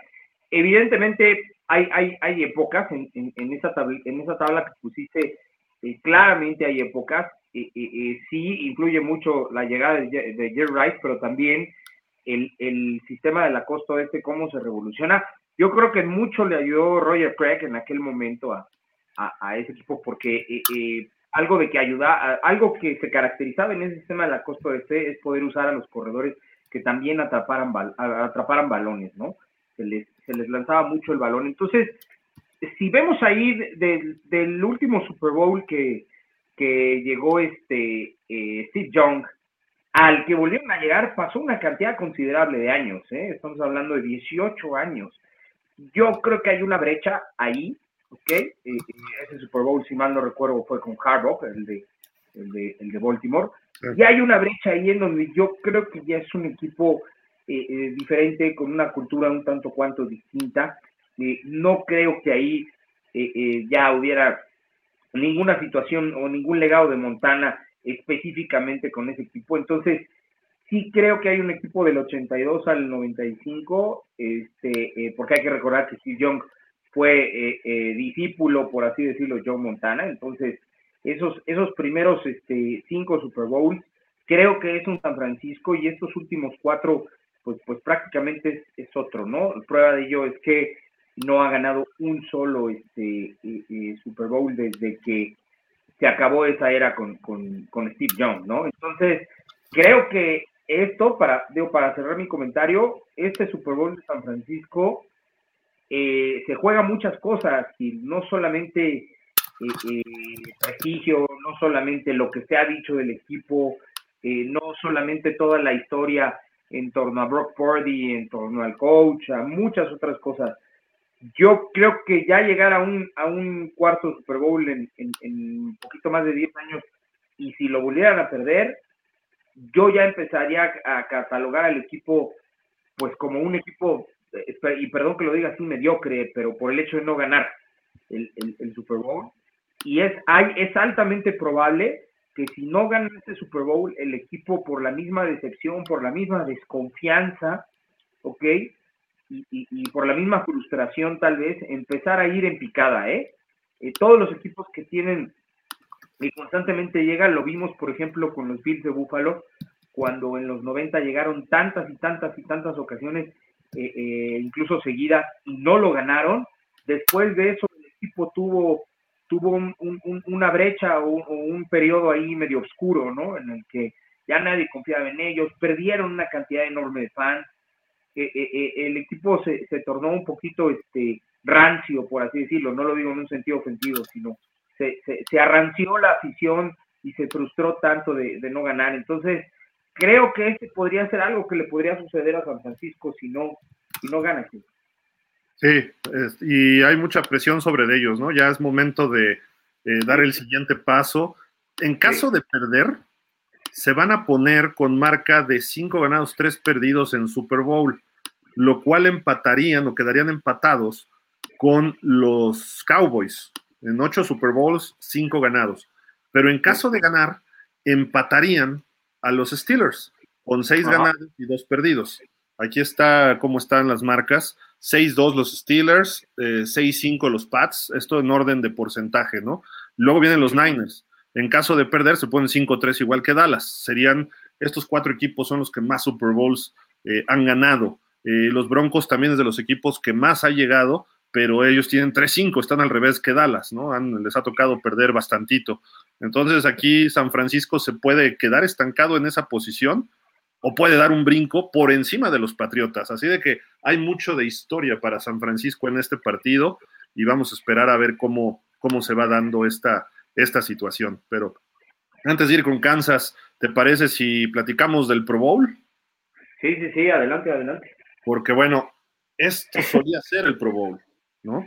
Queremos que regrese a Hawái y no solo nosotros, hay jugadores que lo piden y hay jugadores que piden que se regrese después del Super Bowl para que los que juegan el Super Bowl todavía puedan tener oportunidad de ir a jugarlo eh, y que se juegue equipados, que hagan todos sus juegos, que hagan todo lo que decía este Polo hace rato, pero tener un partido. Si bien el partido era un tochito equipado, si así lo criticábamos en su momento, pues ahora estamos peor, ¿no? Porque ahora sí tenemos el tochito. Eh, muchos jugadores pues dicen, está padre ir a Orlando, llevas a la familia, etcétera, pero Hawái era un verdadero premio para todos. Eh, el Pro Bowl antes pues era una selección un poco más estricta. Hoy en día, pues con la votación popular, de repente encuentras jugadores que dices, ¿y este qué hace aquí? Si tuvo una temporada regular, ¿no? Claro. Eh, o, o- o no es el mejor en su posición. Y ya después muchos jugadores dicen, no, yo no quiero ir. Aparte que los que van al Super Bowl, obviamente no van ahora. Antes fallaban mucho porque estaban festejando o recuperándose del Super Bowl. Pero ahora no van porque están preparando el Super Bowl, que es peor, ¿no? Claro, claro, de verdad. eh, eh, si mal no recuerdo, este era posterior a esta semana. Sí. He criticado porque eh, ya no recibía tanta atención, ¿no? O sea, eh, se consideraba que al haber ya un campeón, ok, al haberse ya realizado el Super Bowl y al haber ya un campeón, pues el juego perdía un poquito de, de esencia. Yo no lo veo así, la verdad es que sí era padre ver a los que habían estado en el Super Bowl, o, digo, si no a todos, sí a algunos ahí, ahí jugando, pero sobre todo a mí me gustaba que eh, eh, las jugadas eran, eran muy, muy diferentes a las de un juego ordinario porque no había nada, nada que perder, se divertían, había muchas conversiones de dos puntos, muchos engaños, muchos engaños de patada de, de despeje, o incluso este, engaños de, de gol de campo y, y mandaban el fake y mandaban otro tipo de, de, señales por ahí, eran mucho más atrevidos, jugaban entre ellos. Eh, por ahí hay algunos en donde se recuerdan incluso contactos fuertes, eh, eh, que, que era parte de la, de la diversión, ¿no? Entonces, independientemente de que fuera en, en, en Hawái, cosa que, que era atractivo para todos, este, la verdad es que sí, el juego era una fiesta como tal, estaba rodeado de mucha alegría, pero sobre todo no se perdía la esencia de lo que es el fútbol. Este es un deporte que se juega equipado, que se juega eh, con fuerza, que se juega con intensidad y que, y que así se inventó y así se construyó y así se ha ido puliendo con los años, ¿ok? Pero lo que hoy día vemos para mí es una regresión en lo que al deporte significa. Es, es divertido, sí, es un poquito entretenido, ¿ok? Más que divertido, entretenido, pero nada que ver con el, con el, con el juego real, porque los ves en la temporada con un casco y unas sombreras, y verlos después con una banderita y jugar, y, y, y, ahí más un show entre Eli Manning y, este, y su hermano, en fin, yo creo que no, ya no representa o está dejando de representar lo que es.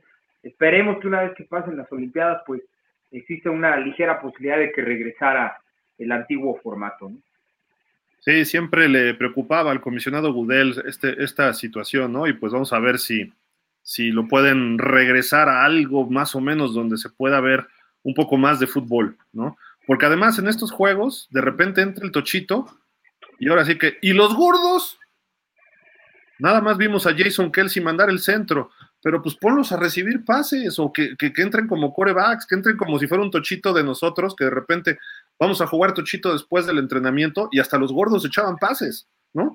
Claro, sí, claro, o sea, sería integrar a todos, ¿no? Sí, en cambio aquí los, los limitas de ese, de ese deporte, ¿no? Porque los gordos son para dominar el partido y los pones a hacer unas pruebas que parece este, de American Gladiator o de esos con, concursos de los años 80 en televisión, que están padrísimos y son divertidísimos, pero déjalos esos durante la semana.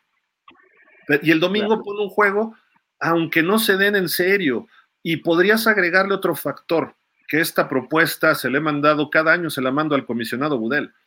El, que, el equipo que gane el Pro Bowl, el, el juego como tal, que tenga la ventaja de, para empezar, los juegos de campeonato, los dos los hacen siempre en domingo. Yo dejaría uno el sábado y uno el domingo de las finales de conferencia para darle su espacio a cada uno y que no acaba uno y luego viene el otro y de repente así como que los que estamos cubriendo o los que son muy fans se meten y ay, ya acabó este, ay, ya viene el otro y como que le pierdes mucho la idea de uno. Entonces, sí. el que gane el Pro Bowl este año, el año que entra, juega el sábado la conferencia y el otro juega el domingo para tener un día de descanso más al Super Bowl. O los vas alternando un año y un año, pero puedes empezar a hacer combinaciones de que el Pro Bowl valga algo, ¿no? Eh, sí. Un valor. Parece, parecería un detalle, pero cuenta, ¿eh? Lo que tú dices, cuenta. Sí. Un día de descanso, híjole, a lo mejor se recupera un jugador, ¿no? No, claro, sin duda, o tienes un poquito más para, para relajar músculos, para pensar, o sea, son, son muchas cosas. Debería tener, además me parece que también había un incentivo económico, no sé si lo siga viendo Sí. con el flag. El equipo que gana se lleva, no sé, 10 mil dólares, no sé este año, y el que pierde se llevan 5 mil dólares, ¿no? Sí, Entonces, claro, debería haber, no sé, alguna otra situación por ahí, no sé, una camioneta, algo así, no sé, finalmente, este, digo, si lo hacen con el MVP del Super Bowl, eh, eh, eh, podría haber un ingrediente más, digo, si, si para algo los norteamericanos se la saben gastar es para ese tipo de, de situaciones, ¿no? Puede o no ser económico, pero debería haber un incentivo más. Oye, digo, lo comenté en el podcast el viernes, ya yéndonos a lo de los Dolphins, pero lo que vimos de Tua fue ridículo. Allá en la prueba de precisión. Sí, el Precision Passing, que fue el jueves, eh, digo, se supone que es el coreback más preciso de la NFL, ¿no? Sí, mira, yo eh, eh, vi ese, el resumen de todo el, el preciso passing, lo vi como unas, como unas tres veces. Y en el caso del turno de Tua, eh, hubo un detalle que me llamó muchísimo la atención. Eh, fue el último en participar, si no estoy equivocado. Pero tuvo cinco participantes antes para ver el significado del balón dorado. Y eh, hay una parte de la prueba eh, que era eh, rigurosa, había, tenía que pegarle al, al, al, al domi número uno cuatro veces, Sí. y después todos los corebacks invariablemente les sentaban el, o les daban el balón dorado y tenían que darle al que, al, al que iba en movimiento, al, al domi que iba en movimiento, que valía, si no estoy equivocado, eh, cuatro puntos, si, si, no, si no mal recuerdo. Este, y todo, él tuvo cinco oportunidades para verlo, y cuando le dan el balón dorado, voltea y no sabía ni qué hacer. Entonces es desconcentración, es falta de interés. Eh, eh, yo no sé, por ahí, este, me parece que las pruebas que les hacen en el Wonder League no, no fueron ventiladas ya, pero este chico no creo que haya tenido las mejores calificaciones, y no lo estoy Sacó criticando. 13. con ¿no? Sacó No, tres no. en esa prueba. No lo 50. saco. no lo critico con un ánimo de hate, ¿eh? es simple y sencillamente lo que es y lo que, lo que se puede ver. Eh, eh, eh, la verdad es que ni siquiera tuvo la precisión que lo caracteriza, incluso eh, eh, la última, eh, el último lanzamiento que hacen, que es el que cuenta 10 puntos que está en el centro, eh, que incluso se hacen 10 yardas para atrás, eh, algunos eh, eh, estuvieron cerca, otros se pasaban y todo. Tua ni siquiera le atina al, al, al cilindro, ni siquiera le da un golpe, ni siquiera está cerca de, de él, se queda como a una o dos yardas del balón eh, eh, eh, del lado izquierdo. O sea, más que desconcentrado, Gil, desinteresado. Y el Pro Bowl o el flag football no fue la excepción, ¿eh? también se dio así. Entonces, sí, este chico, este chico es la displicencia total, a mi parecer. Sí, creo que a mí no me gustó lo que hizo. Digo, por lo menos, a lo mejor no estás de acuerdo con las pruebas, no lo sé, pero por lo menos finges, ¿no? Te vas a llevar una lanita extra. eh, la gente va, le entregaron unas gorras tipo Gilligan con su jersey y su número. Este, digo, pues más o menos ahí sonrió, en el flag estuvo ahí medio sonriendo, pero creo que vas a disfrutar como jugador, ¿no? Es un premio, algo que hiciste en la temporada, y estaba apático. Los corebacks por lo menos hacían el movimiento, abrían su compás y giraban la cadera y todo, y él parado, pum, pum, pum, como, si estuviera este, echando pases con su hijo, ¿no? En la sala, con una pelota de, con un globo, ¿no? Este, creo que sí se vio eso, no me gustó. Le, le echas ganas, si fallas, fallas, no pasa nada. Obviamente, y además el problema es que te viene un flashback a cuando ocurría el Quarterback Challenge en, en Hawái, en los años 80 y no, sobre todo en los 90 y el concurso te movían carritos y te ponían los targets, más o menos parecido a lo que hubo este fin de semana allá en Orlando. Y había uno que en un año, Steve DeBerg iba ganando, creo que en el 90, y Marino necesitaba hacer un bullseye en el de 50 yardas. Ajá. Y justo lo hace Marino en un pase de 50 yardas, le pega al, al, objetivo, a la parte central de todo el objetivo. Y hasta dice Bill Walsh, que estaba de comentarista, dice, wow, eso solamente Marino lo puede hacer, ¿no? Entonces, te, te vi, y, y, Marino le echó ganas, ¿no? Sí, claro. Y, y, dice, me acuerdo uno que Brett Favre este, tiró 65 yardas, una, un pase horrible, sobre todo en lo de distancia, y llegó Vinny Testaverde y tiró 78, no sé cuántas yardas, ¿no?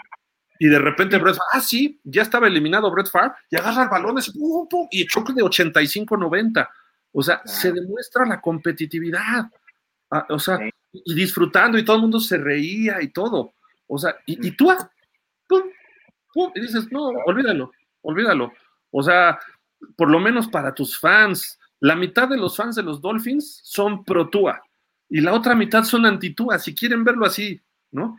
Pero por lo menos demuestra esa chispa. Y Baker Mayfield, que creo que fue el que ganó ese concurso, le dicen, oye, te, tuviste duda en el último pase y dice, oye, mi último pase se lo mandé a un defensivo de los Leones, o sea, imagínate si no va a tener dudas. Y se ríe él, o sea, estaba vacilando, ¿no? dices, eh, eh, eh, para eso son estos juegos. Claro. Y ahí lo que, mira, yo lo que, lo que le veo a Tua es la falta de competitividad. Y curiosamente, por muy simple que se puede escuchar, esta prueba refleja lo que este chico es. No es este competitivo. Es, y perdón que lo diga así, por ahí en la semana lo comenté, para mí es un chico que está muy, muy eh, eh, dirigido ya, y no sé si por una cuestión de índole familiar, pero eso es lo que a mí me, eso es lo que a mí me deja entrever. Este chico está yendo para conseguir un contrato que le garantice su vida, o sea, su, su, desarrollo de vida personal. Eh, se retire o no, en algún momento, si es que se vuelve a lesionar, tenga o no un buen desempeño, gane playoffs, llegue a Super Bowl, yo creo que a él ya no le interesa eso. Él se sabe y, que en cualquier momento lo, lo, conmocionan y se va a tener que retirar y va contra reloj para firmar un contrato que le garantice estabilidad económica a él y a su familia en el futuro. Eh, precisamente eh, por esa por esa situación de las conmociones, él va contra reloj. Entonces, le urge este, firmarlo y, pues mientras no haya nada que le exija o, mientras no haya nada que lo comprometa a tener lo que hacer, lo va a hacer como lo hizo eh, eh, ahora, ¿no? Incluso, y como dato este, curioso también eso que mencionas de esa prueba de Marino, ese pase que le da al bullseye, o, más bien que le atina ahí directo al 50, es un, es un objetivo en movimiento, se está moviendo, diferente a que ahora esté estático, ¿no? Eh, en donde les dan 10 puntos este no conforme con que eran 50 yardas, el objetivo se va moviendo. Entonces, más calidad no podía tener. De hecho, ese, esa prueba se hacía en marzo. No, no, no se hacía, ya que había calorcito y todo lo demás. Este, se hacía un poco más adelante, ¿no? Entonces, era completamente diferente y la verdad es que ojalá y en algún momento regresen esos tiempos. Ya está empezando el evento del Opening Night. Primero van a estar los Chiefs, su sesión eh, hay algunas entrevistas en un escenario y luego van a estar eh, pasando a sus podios. Anteriormente era el día de prensa los martes y era en el estadio. Este va a ser en el estadio, otras veces lo han hecho en arenas. Eh, va a ser en el estadio y ahí pues tú te acercas con el jugador que quieras, sacas buenas historias. Por eso les preguntaba, ¿cuál es la idea de ustedes, no? A Dani y a, y para sacar alguna historia ahí, pero a veces no, no traes una idea y te encuentras con un jugador y ahí vienen los Chiefs Andy Reid encabezando con su playera típica hawaiana, caminando los, los Chiefs. Ahorita, pues, estén pendientes de nuestras redes sociales, todo lo que publiquen Dani Yarón ahí desde Allegiant Stadium. Eh, pues, bueno, impresionante, ¿no? La verdad, ver a estos equipos que llegan motivados al Super Bowl, pero, pues, bueno. Eh, hay una noticia también del fin de semana, indirectamente le afectó al fútbol americano, este polo, eh, porque aquí tenemos, falleció Carl Weathers.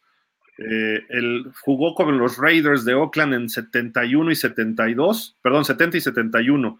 Del 72 al 74 se fue a los British Columbia Lions y pues la verdad fue un linebacker abajo del promedio. No funcionó en la NFL y terminó retirándose y él se va a, a Hollywood. Y en Hollywood en el 76 se lo encuentra Sylvester Stallone y lo convirtió en Apollo Creed y se volvió pues toda una leyenda del cine, Apollo Creed, pero su físico y todo se lo debe a los entrenamientos que tuvo de fútbol americano. Eh, pues todo mundo, que, todos los que nos gustan los deportes y películas de deportes, pues obviamente este, conocemos a Apollo Creed, ¿no? Y por ahí me decían, es que se murió Apollo Creed. Dije, no, no, no, momento. Apollo Creed murió en el 85 en un ring en Las Vegas a manos de Iván Drago. Ahorita murió Carl Weathers. claro, por supuesto. Sí, mira, yo, yo había visto, eh, eh, ya tenía conocimiento de que él había jugado en, en los Raiders. De hecho, en esta semana eh, eh, también Sylvester Stallone en un video mencionó que, que se siente bendecido de haberlo conocido, que su vida cambió, de hecho así es como lo menciona, su vida cambió el día que conoció a, a, a Carl Weathers. Hay, un, hay unas tomas que a mí en lo particular me gustan mucho en, en la película de Rock 3 en donde está corriendo con, con Sylvester Stallone en la playa y le ves el físico y es de fútbol. De hecho, eh, las piernas, los hombros, eh, eh, más que de pugilista es de, es de fútbol y la forma en la que, Sí. en la que corre, ¿no? Eh, es un jugador que, bueno, un- una persona que tenía el tamaño para ser, para, para ser jugador, por ahí creo que, si no, si no mal, mal, mal recuerdo, también intentó en algún otro deporte, pero fue como actor, como, como se, se desarrolló de forma correcta, todavía salió por ahí en, en una serie que tiene Disney que se llama Mandalorian, que es muy buena, por cierto, este, y, y, y fue, un, fue un gran actor, tiene su historia o su pedacito ahí en la, en la, en la NFL y finalmente este, fue alguien que siempre, siempre conservó su, su, figura o, o- o su parte física, trató de cuidarse en las películas, se veía que efectivamente era alguien que hacía ejercicio, o sea, no, no, no se preparó solamente para el personaje, sino ya lo tenía, ¿no? Entonces sí, sí fue, sí fue por ahí una pérdida y finalmente es parte del deporte y si estuvo en la NFL, pues tendremos que hablar de él, ¿no? Era el verdadero atleta porque Stallone pues, no tenía cuerpo y lo fue moldeando y nunca y le faltó estatura, luego como que no era tan rápido, etcétera, ¿no? Pero bueno, a final de cuentas, Carl Weathers, cuando esa escena que corren en, el, en la playa, fue impresionante cómo se le veía el cuerpo a Apollo Creed, ¿no? Este, en este caso, Carl Weathers, ¿no? Sin duda alguna, y lamentablemente pues, le tocó contra Drago en Rocky 4 y lo sacaron de la secuela de Rocky, ¿no? Pero bueno, Sí. lamentablemente fallece Carl Weathers, 76 años de edad. La verdad no sé de qué falleció, pero no hubiera habido Rocky sin Apollo Creed. Su, su familia mencionó por ahí que fue eh, muerte natural. Así, así lo mencionaron, que, que falleció dormido este, y fue muerte natural. Eso generalmente es un infarto, ¿no? No, Sí, claro. no hay otra manera como de mencionarlo, pero pues si es dormido, por ahí le llaman la, la muerte de los justos, ¿no? Es como se supone que uno quisiera despedirse de este mundo en algún momento. ¿no? Claro, se supone que sin sufrir, ¿no? Pero bueno.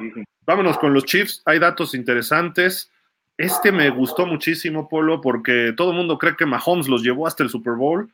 Menos puntos en playoffs promedio por partido desde el año 2000. Obviamente están los Ravens del 2000 con 5.8 puntos por partido. Me acuerdo que dejaron en 3 puntos a los Broncos, dejaron en 10 a los Titans, dejaron en 3 a los Raiders y en 7 en el Super Bowl a los Gigantes. Fue impresionante esa defensa. Luego los Bucaneros del 2002 con Warren Sapp, John Lynch, que hoy es gerente de los, de los Niners, los Seahawks del 2013 que perdieron el Super Bowl contra, perdón, ganaron el Super Bowl a los, a los Broncos. Super Bowl 48, eh, la Legión del Boom. Y este año los Chiefs, ahí están, con Spagnuolo 13.7. Eh, Miami no rebasó ese promedio, quizá les ayudó bastante el juego de Miami. Eh, Buffalo les hizo 24 y solamente 10 puntos. Lamar Jackson, presumiblemente el jueves sabremos si es el verdadero MVP de la NFL o no, pero solo 10 puntos. Lamar Jackson y el Miami, la ofensiva número uno de la NFL, 7 puntos. Sí, claro. Mira, eh, esta es de las más interesantes que puede haber, o estadística más interesante, porque eh, refleja lo que realmente, o, la crudeza de lo que realmente ha sido el- el- la, la- la forma de ganar o el por qué se gana, ¿no? Esa, esa de los Ravens es impresionante, o sea, esa defensa, me atrevería a decir que es- está en el top 3 del- de, de la historia del NFL, sin duda. Este, pero este año eh, eso tiene el sello de español, ¿eh? así de fácil. Sí. Y, y- y en las otras no está ahí por las armas que había, ok, en los otros Super Bowls, Tyreek Hill incluso por ahí, pero creo que este año sí es, sí obedece a esa, a esa, a esa situación. Y pues bueno, eh, eh, si no me recuerdo eso de los Seahawks contra, contra Denver fue el que fue en Nueva York, ¿no? Uno que, Sí. que se jugó con frío. Y, y- y había roto todos los récords Peyton Manning esa temporada, de 54 pases de touchdowns, 5.400 y pico de yardas, y los dejó en 8 puntos en el Super Bowl. Sí, su coordinador ofensivo era Adam Gates, si no estoy, De los Broncos. Equivocado, sí, y, y pues bueno. eh, Y, no y de- pudo- de defensivo estaba Dan Quinn, me parece, con la Legión del Boom, Pete Carroll de head coach. sí. Eh, tenían No, ahí bastante. contra, contra Queen, ¿no? Sí. Pero bueno, ahí está. Este dato está brutal, ¿eh? No lo habíamos analizado hasta que ya lo vi por ahí. Dije, lo, lo quiero compartir para que se vea cuál es la esencia de este equipo, la defensa y la defensa, y luego la Los defensa. Los datos duros, Gil, como, como se les suele llamar, Sí, ¿no? Y, luego, bueno, obviamente, si tienes a Mahomes, pues te cambia mucho la, la perspectiva, ¿no? Tom Brady le ha ganado dos de las tres derrotas que ha tenido Mahomes en su carrera en playoffs. Una fue el campeonato del 2018, me parece, y la otra fue en el Super Bowl 55, una con los Pats y otra con los Bucks. La otra derrota fue con Joe Burrow, que vino de atrás Cincinnati, o sea, quizás se descuidó, fue ese, ese juego donde pierden en tiempo extra, además, dos de esas tres derrotas de las de Mahomes han sido en tiempo extra. Y una vinieron de atrás, los, tan- tanto los Pats como los, los Bengals, que les ganaron finales de conferencia, vinieron de atrás. Y en el caso de, de este, del que perdió con Burrow, si te acuerdas, al final de la primera mitad hubieran sacado otros siete puntos de ventaja o por lo menos tres más, pero Mahomes le manda un pase a Tyreek Hill en la yarda 5 y lo taclea Eli Apple en la yarda 2, una cosa así, y no anota y se van sin puntos, en es- o sea, sin más puntos en esa serie, porque ya no tenían tiempos fuera. Y a la segunda mitad viene el regreso y le saca el partido Cincinnati hace dos años. Entonces. Mahomes, todos sus partidos ha estado metido, excepto el Super Bowl contra los, contra los Bucks, que no traía línea ofensiva, pero aún así él dio un juegazo, ¿no? Sí, no, la, la defensa de los Bucks ese año este, trae un cuerpo de linebacker eh, de verdad impresionante. Creo que él dio todo lo que tenía que, dar, pero pues estaba enfrentando ante Tom Brady, que sí le, le dio la vuelta y no estaba Steve Españolo, ¿no? Entonces, ahí es, esa es la, la, la diferencia, creo yo. justamente traen a Spagnolo ese año y cambia la defensa, se empieza a ver mejor por cómo le movió Brady el balón a la coordinadora anterior, que ya ni me acuerdo quién era, y sí lo, lo evidenció medio, feo, y a partir de ahí empieza los Chiefs a cerrar ese ciclo y empezar a convertirse, si, si ganan hoy, bueno, no hoy, el domingo, este, podemos decir que ya es una dinastía, porque ganaría tres Super Bowls en cuatro años. Sí, claro. O, o sí, empieza a hacerlo, no sé si se consolide, comenzaría ahí la dinastía, eh, eh, eh, porque además sería bicampeón, ¿no? Hay, hay que recordar por ahí que, que ya hay varios equipos que han sido bicampeones, pero ninguno tricampeón, ¿eh? Sí. Ninguno ha logrado tres veces este ganar seguido, me parece, si no me falla por ahí, los Dolphins obviamente tienen dos seguidos, Dallas tiene dos seguidos, este, no me acuerdo qué otro por ahí. Pittsburgh dos veces, Denver. El más reciente fueron los Pats, hace 20 años. Exactamente. Pero tres nadie, ¿no? Entonces comenzaría esta carrera hacia el tricampeonato, eh, eh, eh, que bueno, sería verdaderamente este, de destacar. Y pues sí, sí creo que, que, que está todo sobre la mesa. Este juego va a ser un verdadero, verdadero, verdadero eh, eh, eh, duelo, por así decirlo, de poder a poder, como, como suele llamarse. Y eso es lo interesante. Yo la verdad es que sé que los dos puntos los pone DraftKings porque pues, tiene que hacer algo, ¿no? No, no, no se puede quedar solito, algo tiene que poner, pero la verdad es que yo los veo, y, y por un lado el talento que tiene que tienen los Niners por todos lados, ¿ok? Y, y el sistema, el coach, etcétera, pero por otro lado la defensa y, y- y la experiencia y el colmillo de Andy Reid que no le crece más porque se le desgasta con el piso, ¿no? Entonces, me parece que, que, va a ser un gran, gran juego. No creo que vaya a decepcionar. El escenario está puesto, eh, los tiempos, las formas, llegaron los que tenían que llegar, ¿ok? Creo que por ahí era la tercera o cuarta apuesta eh, eh, al, al empezar la temporada. Mucha gente sí ponía a Kansas y por ahí este, llegando, pero mucha gente consideró incluso que se repetía, ¿no? Y vimos un Filadelfia que después de la semana 12 se cayó por completo, ¿no? Y Sí. a, a un, a, un, a un San Francisco que por ahí perdió tres al hilo, en algún momento se, se veía que, que, que podían entrar ahí en un bache, pero después salió airoso de la situación, salvó ese bache que le propinaron los Ravens, ¿eh? Entonces, este, eh, creo que sí tuvo sus altibajos, pero llegan en su, momen- en, en su mejor momento ambos equipos y Kansas no, no es la excepción. ¿eh? Ahí están los seis Super Bowls que tiene Kansas hasta el momento. El, primer Super Bowl lo perdió ante Green Bay de Vince Lombardi. El Super Bowl 4, que fue el último Super Bowl antes de que se hiciera una sola NFL, digamos, que todavía pertenecían a la Liga Americana y se van como el último campeón de la Liga Americana y del cuarto Super Bowl. Tardaron 50 años para ganarle a San Francisco 31-20. Luego regresaron al año siguiente y lo pierden 31-9 también tenían oportunidad en el Super Bowl 55 de ser bicampeones, pero Tampa y el señor Brady dijeron, ah, ah, aquí no.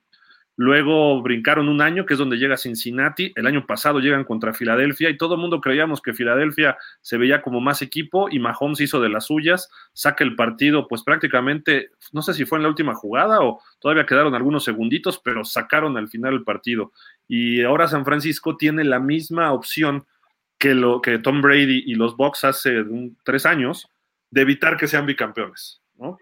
Eh, claro. entonces, vamos a ver si se cumple esta, esta situación. Y con Mahomes, aquí están más pases de touchdowns en playoffs. Esto históricamente, Tom Brady en 48 partidos tiró 88 pases de touchdown, casi dos por partido. Luego Rodgers, eh, este sí tiró más de dos por partido, 22 contra eh, juegos, 45 touchdowns. Montana muy parecido a lo que hizo Aaron Rodgers, 23 de juegos, 45 touchdowns. Luego Brett Favre, 24 de 44, por ahí andan oscilando todos. Luego viene Peyton Manning, 27 juegos, 40 touchdowns. Patrick Mahomes, en 17 juegos, 39 touchdowns. Con que lance dos el próximo domingo, dos, perdón, con eso es suficiente para seguir manteniendo ese récord, porque es más, está cinco touchdowns arriba del promedio de lo que sería dos por partido. Entonces, con que tire dos, se mantiene ahí, rebasa Peyton Manning en más pases de touchdowns en una en carrera de playoffs. Drew Brees luego viene bajito, pero justamente en seis temporadas como titular y siete en la NFL, ya tiene lo que logró Peyton Manning en toda su carrera. Cuatro apariciones en Super Bowl y dos ganados. Si gana este, rebasa Peyton Manning. Sí, claro. Y, y, con talento diferente, ¿eh? Digo, todos esos corebacks que están en esa lista se caracteriza porque han tenido diversidad de receptores, diversidad de, de, de, de, jugadores a su alrededor. Los únicos que han mantenido el cocheo, el mismo cocheo, son Tom Brady y Patrick Mahomes. De ahí en fuera todos los demás. Este, bueno, Joe Montana también. Montana. Pero sí. la, la, diferencia es que, eh, por ejemplo, comparándolo con Peyton Manning, hay 10 juegos de diferencia y solo un pase de anotación. Entonces, sí, brutal.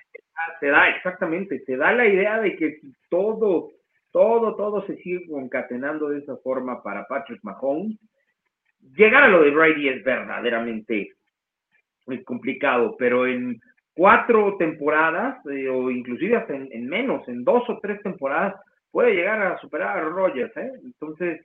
El, el año que entra, si gana dos partidos, ya con eso, ¿eh? Tres, uh -huh. cuatro, o sea, cinco touchdowns, por ejemplo.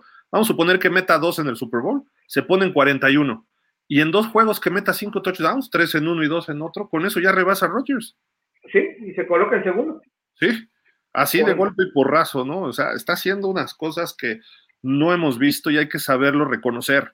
Hay gente que lo odia por esto, eh, inconscientemente. Ay, me cae gordo. Sí, puede ser que te caiga mal alguien por lo que ves en televisión. Pero hace rato estaba viendo un reportaje, este Polo, en NFL Network, de su fundación, que se llama 15 and Mahomes, o sea, 15 y Mahomes. Y hay un chavito que tiene un problema en la columna desde chavito y que no puede caminar, anda en silla de ruedas. Y desde Texas Tech, este chavito era su fan. Y Mahomes lo ha ido apoyando y en, con su fundación ha apoyado niños con esos problemas, pero lo llevaron en diciembre a las instalaciones de los Chiefs, este niño, y el niño está, le preguntan, este, oye, ¿y tú qué, qué, es lo que más destacas de Mahomes? Y empieza a hablar el niño y, y, de repente entra Mahomes, ¿no? Y entra Mahomes con un regalote, así algo largo, como este, un rectángulo grandote, ¿no? Y el niño oh. ve a Mahomes y se pone nervioso, ¿no? Así como que, ay, otra vez estoy viendo a Mahomes. Y se acerca a Mahomes y le dice, aquí está tu regalo de Navidad, ábrelo. y lo empieza a abrir el niño y son de esos boletotes del Super Bowl. El niño va a estar en el Super Bowl. Y la cara del niño y la reacción, de verdad que hasta te salen lágrimas de los ojos eh, y dices, oye, hay que ver a los jugadores como son, no, no exclusivamente ver a los jugadores porque a lo mejor mucha gente lo odia por ser competitivo, Polo, porque, ay, qué sangrón, cómo le grita a sus compañeros. Pero a lo mejor esa gente nunca ha estado en una banca, en un partido que vas perdiendo, ¿no?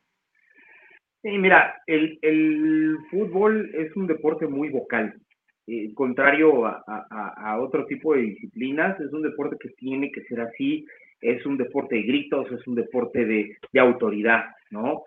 Mira, yo creo que la crítica hacia, hacia Patrick Mahomes eh, es por un conjunto de cosas. Siempre la persona que, que, tiene triunfos y que tiene logros la van a criticar. Eh, eh, siempre van a tratar de usar, sobre todo los de su división, ¿ok? O aquellos a los que le ha ganado, sea por una cuestión arbitral, sea por una cuestión de algún otro tipo, ¿no? Eh, y, y, va a ser difícil que, que alguien eh, gane títulos y que quede completamente limpio. Hay sus, sus excepciones a la regla, como Joe Montana, por ejemplo, pero hasta él en su momento tenía sus detractores, ¿no? Que decían que no tenía brazo, que todo era timing, que le ayudaba a la ofensiva de la costa oeste.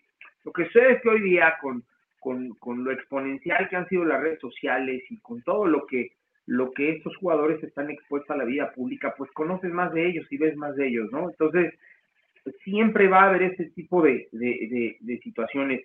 Lo que yo creo que le ayuda a Mahomes es el equipo al que ha pertenecido y el coach que tiene, ¿no?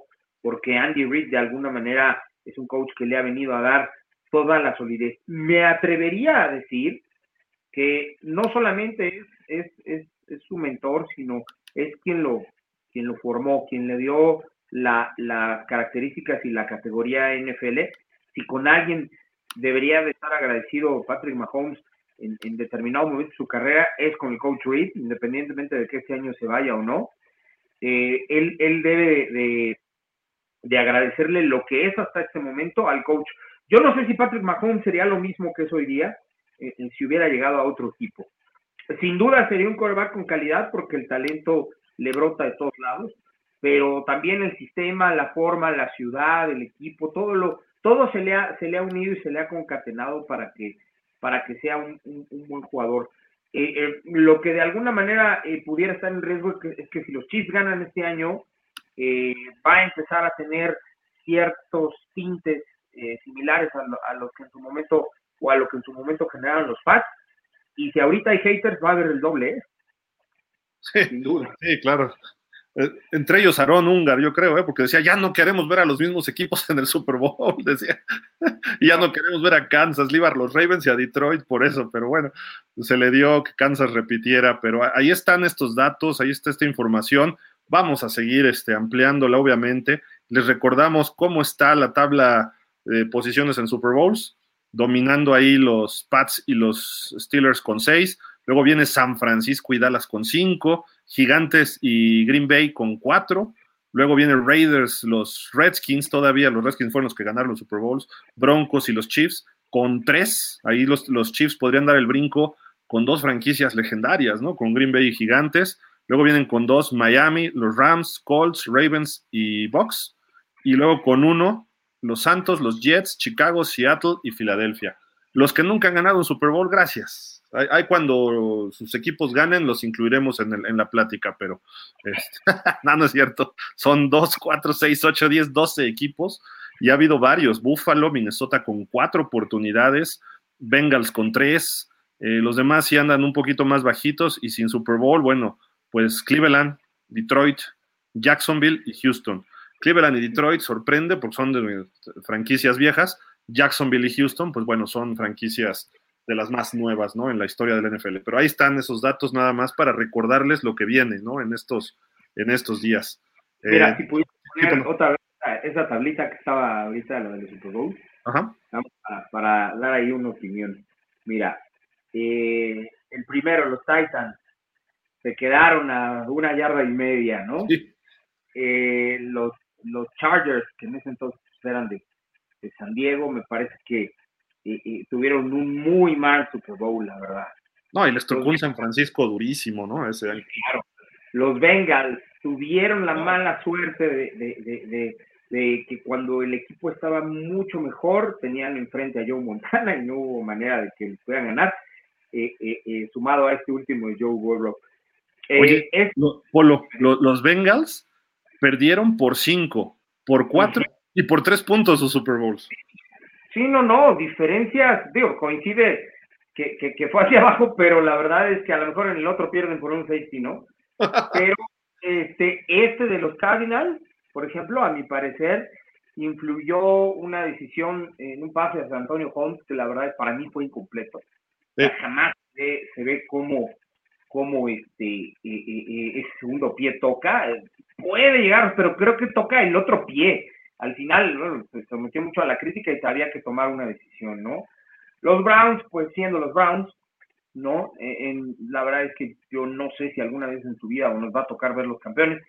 Eh, eh, eh, Carolina, pues bueno, tenían a un, a un Cam Newton muy inflado, pero además un poquito con mucho humo, y que en ese Super Bowl contra, contra los Broncos, este, este, ay, se me olvidó el ala defensiva que está en, en Buffalo.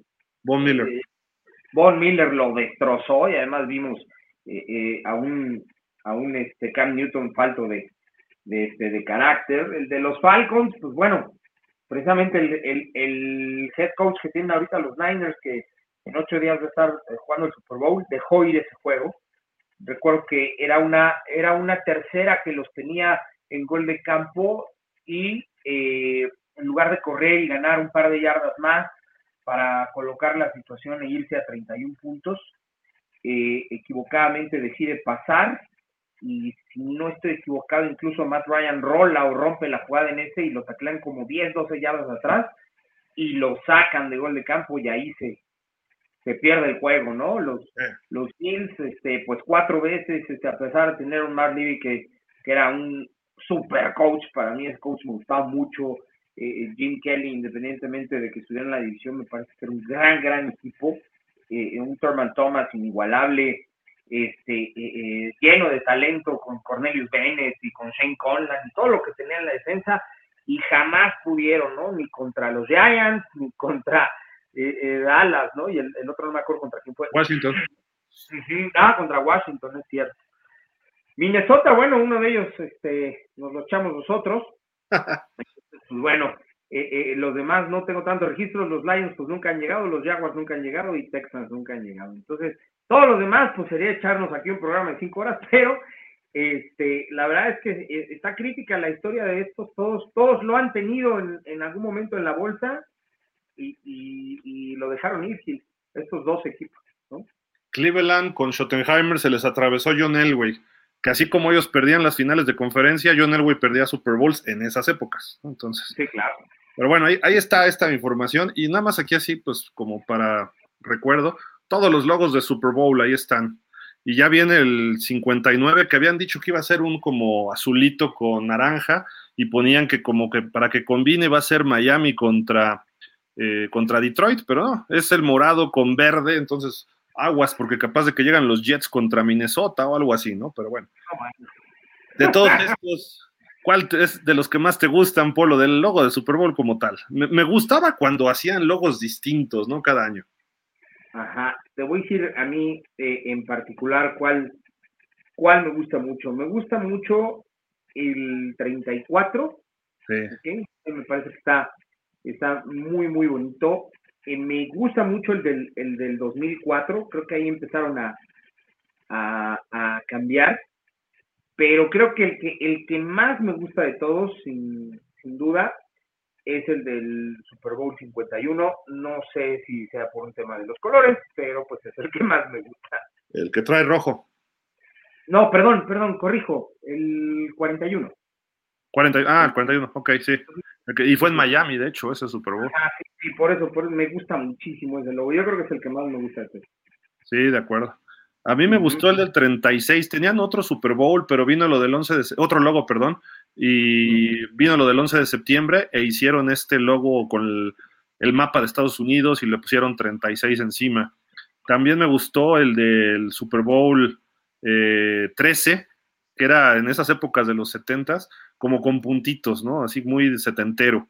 y antes hasta le hacían letra como lo que nosotros llamamos cursiva o manuscrita, ¿no? En algún momento, y esos también tenían lo suyo. Pero obviamente el Super Bowl 3, los colores y lo que representó que fuera el primer Super Bowl que desde origen se llamó Super Bowl 3, aunque el Super Bowl 2 ya se mencionaba, todavía aparecía como eh, en muchos este, eh, pues medios como Campeonato del Mundo, Liga Americana, Liga Nacional. Aunque sí ya vemos que ya decía Super Bowl 2 en muchas ocasiones. Eh, pero bueno, cada uno tiene su chiste, por lo menos ya le están metiendo colores, porque si te fijas del 45 al 49, era todo igualito, en plata, ¿no? Y con un fondo plata y se acabó. Ya a partir del 50 le metieron los colores de la ciudad y ya se ve mejor. Pero a mí me gustaban más, por ejemplo, los que traían toda una identidad distinta cada, cada logo, ¿no? El del 30 también estuvo muy bonito, el primero en Phoenix. Sí, sí, sí, tiene ahí eh, muchos picos en el, Sí. en el... Y hay que ser honestos, este en particular, el de este año, está muy bonito, ¿eh? Sí, sí. Muy, bonito, esta, esta, esta, eh, eh, la- bueno, la tipografía es muy similar, pero esta como imagen que, que usan eh, de la ciudad atrás se ve espectacular y del lado donde está el, el- las tres rayitas o el número tres romano, sí. eh, eh, lo distintivo de Las Vegas, la verdad, ese es de los mejores, ¿eh? está muy padre, muy bien hecho. El año, el año que entra va a ser en el Caesar Superdome, ahí en Nueva Orleans, de las ciudades que más Super Bowls tiene junto con Miami.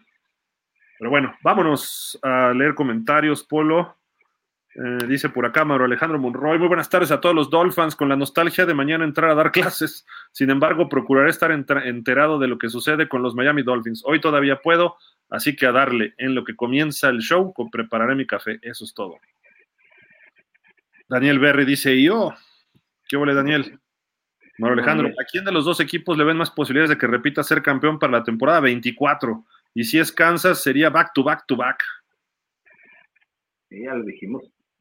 Para la 24. Mira, voy a decir primero quién no creo, contra todo lo que se podría pensar. Mucha gente piensa que Detroit ahora sí la va a hacer. Yo creo que no, ¿eh? Yo creo que el equipo ya no va a llegar ahí. Le va a ser muy, muy Pero difícil. sería de campeón, ¿no? De San Francisco y Kansas. Mm, Porque dice que Ah, repita. ya, correcto, correcto, para tener back to back. Sí. Ah, ya, ya, ya. que repita. Bueno, lo que pasa es que eso sería dar el pronóstico de la que viene, de este que viene, y pues todavía no. Pero bueno, pensando así, digo, San Francisco pudiera ser, ¿no? Porque está más armado. Sí, sí, sí, sí. Kansas, Sí, corre el riesgo de que se le vaya ya Travis Kelsey, que, que ha amenazado con el retiro. y Andy Reid, aunque ya dijo que no, que sí piensa regresar en el 24. En una de esas también Andy Reid dice, ahí nos vemos y dejan a Mahón solito, ¿no? Y ahí sí ya no creo que pueda. Sí, En cambio, el año que entra, los Niners, Brock Purdy en otro año más de experiencia, McCaffrey más consolidado, aunque algunos ya se estarían haciendo viejos, ¿eh? O sea, ojo. Entonces habría que, que ver, pero yo creo que San Francisco lo vería más, más factible. Bueno, Alejandro, 49ers llega como favorito. Sin embargo, Kansas City enfrentó a rivales más duros y en condiciones más adversas. Y otro dato a favor de Kansas City, estamos viviendo la era Mahomes. Correcto. Dice, ah, y el señor Andy Reid es otro factor de gran importancia. Dice Víctor Manuel Martínez. Buenas tardes, Gil, Coach Polo. No me puedo, no me puedo perder No, sí. su excelente programa. Saludos amigos desde Querétaro. Igual, Víctor Manuel.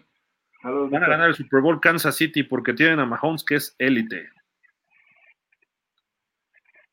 Dice Mauro Alejandro, lo que mencionan acerca de la conducta de Purdy tiene que ver mucho con la cultura organizacional existente, desde el duelo pasando por Lynch hasta el head coach. Claro, un conjunto de, de cosas, ¿no? De factores. Pero, pero eso lo trae también el, ju- el- la persona, ¿eh? Ah, Eso- claro, sí. Necesita embonar con, con, con lo mismo. ¿no? Sí, ya, ya lo traía este, desde antes, ¿no? Cómo, cómo se iban dando las cosas y pues obviamente desde Iowa State él ya mostraba esa serenidad, eh, su familia, en las entrevistas desde novato, así todo muy tranquilo, hasta con los ojos un poco hacia abajo, así como que muy sereno el chavo, ¿no? Yo, yo diría que parece un veterano de más de 30 años, ¿no? De edad, que un novatito o jovencito, ¿no? Por así decirlo. Sí. Rafa Rangel, saludos. ¿Se van a tomar vacaciones después del Super Bowl? ¿Quién? ¿Los Chiefs? ¿Los Niners? Sí. Nosotros, pues a lo mejor una semanita nada más, pero todavía la semana que entra transmitiremos. A lo mejor nos echamos una semana después, porque ya viene el Combine. En marzo viene la agencia libre. En abril los preparativos hacia el draft. Eh, en mayo todavía las reacciones del draft. A lo mejor en junio nos podríamos echar vacaciones para irnos a ver este, los Juegos Olímpicos. Ah, no, son hasta julio. No, entonces, las finales del NBA o algo así, nada más, pero. Normalmente seguimos, ¿eh? De cajón, este, Rafa. Lo que pasa es que hay varias cosas, Rafa. Ya lo mencionó Gil. La agencia libre, pues para los que nos gusta la NFL, pues no solamente por el equipo que con el que simpatizamos, sino en general este intercambio de jugadores, quién se va para acá, quién se va para quién firmó por tanto, quién no firmó, este, incluso por ahí este, llega a haber uno que otro retiro, eh, eh, y empiezan los memes, ¿no? Las fotos de tal o cual jugador con otro jersey, o sea, todo eso, agencia libre, el draft, pues ni se diga, ¿no? Es, es cómo se va eh, llenando la liga de, sangre nueva y empiezas a ver, yo en lo particular, cuando empiezo a ver el draft, me meto a los highlights de, de cada uno de los jugadores que es seleccionado para tener una opinión un poquito más firme. Entonces, pues no, la NFL nunca, nunca para. Son semanas, semanas entre eh, el Super Bowl, la agencia libre o entre el draft y, y, y, el training camp. Son, son pequeñas semanas, pero de ahí en fuera pues siempre estamos por acá. ¿no? Y este año el draft es en Detroit, así de que estará por ahí el buen Daniel Velasco cubriéndolo en vivo y en directo. Esperemos que esté por ahí todo, todo en orden y este, pues eh, así de que ahora otra vez información de primera mano desde el draft. Sí. Víctor Manuel Vázquez, Martínez Vázquez, ¿y por qué los partidos que enfrentó los 49ers en postemporada no los, gana, no los ganaron? Los perdieron los Lions y los Packers. Sí, mm. dejan esa sensación, ¿no? Los dos partidos. Sí, pero al final lo sacaron, o sea, su, supieron ser oportunistas. Sí. Iván and Serenities Adventures, I'm new here. Bienvenido, Iván, o Ivan. Welcome. Damián Lascano dice: Hola Gil, Coach Polo, let's go 49ers. Creo la clave para los 49 es que corra y corra, involucrar a Divo como corredor y que 49ers tenga ejemplo, tercera y corto, y pueda lanzar más cómodo. Otra clave son los receptores. Así es, muy, muy, está muy bien, muy bien analizado así también. También dice por acá, la defensa de Niners no debe dejar que Pacheco corra y Jefes tenga tercera y largo y Fred Warner sea el espejo de Mahomes. La defensa de 49ers ha jugado mal en playoffs, pero si juega por, por nombre, Mahomes va a sufrir. Fíjate que la desventaja de que cuando pones un espejo, cuando pones un espejo, este Damián, es que y generalmente hay una zona que se queda sin cubrir si es que estás jugando zona, o, la cobertura suele ser un poquito más flojita. Mira, el espejo lo hace o un linebacker o a veces el strong safety, eh, eh, que lo meten como especialista, ¿no? Eh, o como quinto back. ese es el que llega a hacer ese spy. Y pues si dejas o una zona o un hombre con, con, más debilidad para, para, este, para cubrir. Si el coreback del otro equipo al que le están haciendo el spy identifica esa situación o cuál es la zona que está quedando libre, eh, tanto el quarterback como el coach, es la que explotan. Entonces, sí tiene sus, sus riesgos, ¿eh? No, no solamente es, colocarlo a, así porque sí. Sí, de acuerdo. Rafa Rangel, saludos Dani Arón, gracias por el esfuerzo para la cobertura. ¿Cómo sufren? Víctor Manuel Martínez, saludos también para Dani y el señor Aarón. Bueno, Alejandro Monroy dice, qué barbaridad, de verdad que en pausa de los dos minutos viven en la opulencia, como diría el tío de Gil, son aspiracionistas. A ver, Mau, a ver, Mau. ¿Qué onda? Ya, ya nos llevamos así, de veras. Oh, y, es, no, ya, y, eso que podemos tener todos un familiar siempre por ahí un desliz, pero ya que me digas que es mi tío ese señor, no. no. Está bien. Dice Gabriel Rodríguez, saludos, pausa, está fregona la transmisión sin comerciales ni interrupciones, ya ni las cadenas televisivas están transmitiendo así. Por supuesto. Nosotros claro. tratamos de llevarlo siempre al lugar de los hechos y sin la mayor posibilidad, sin filtros, sin compromisos, decir lo que vemos, lo que analizamos. Eh, eso es lo que ha caracterizado a Pausa siempre.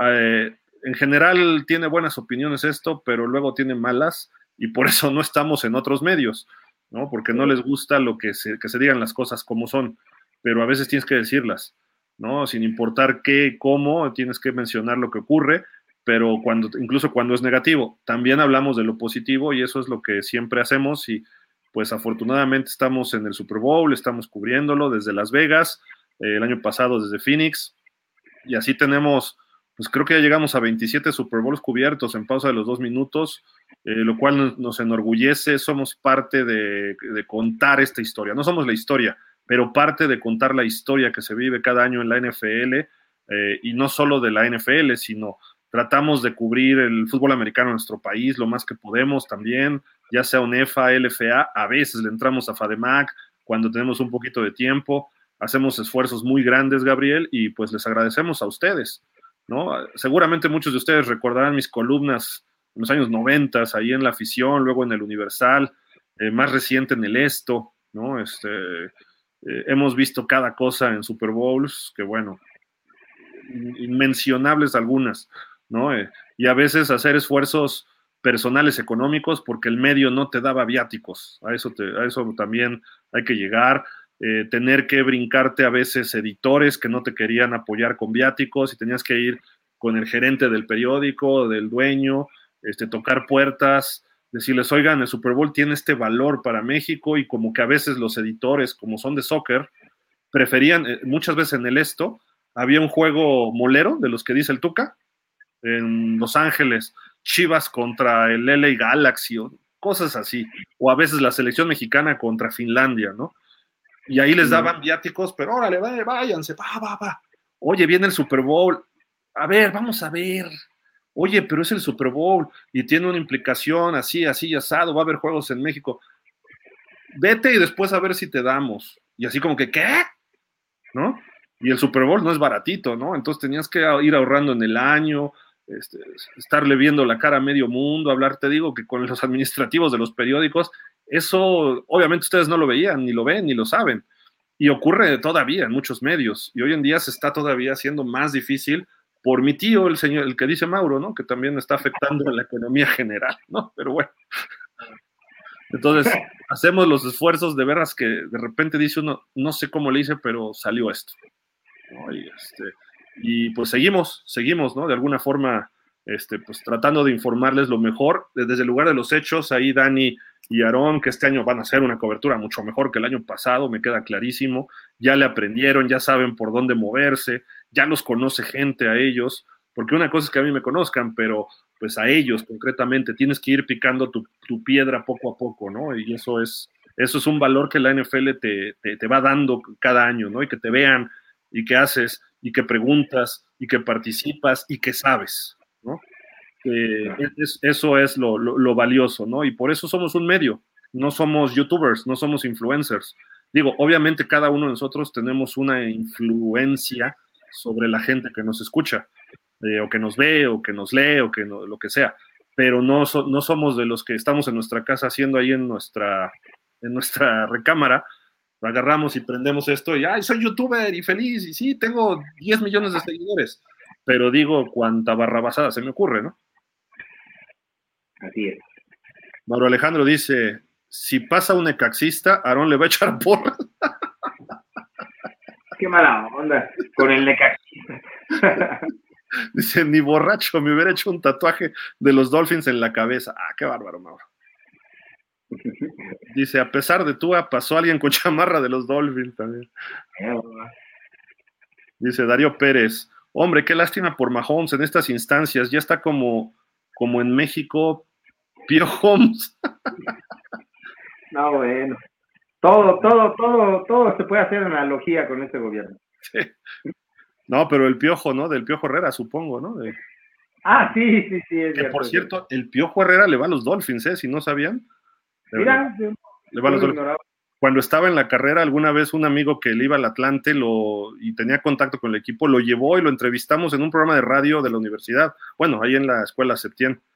Y este, pues platicábamos en ese programa de deportes y pues ya se iba, ¿no? Y dijimos, bueno, pues los Dolphins, era en el 94, los Dolphins que van a playoffs y no sé qué, me acuerdo.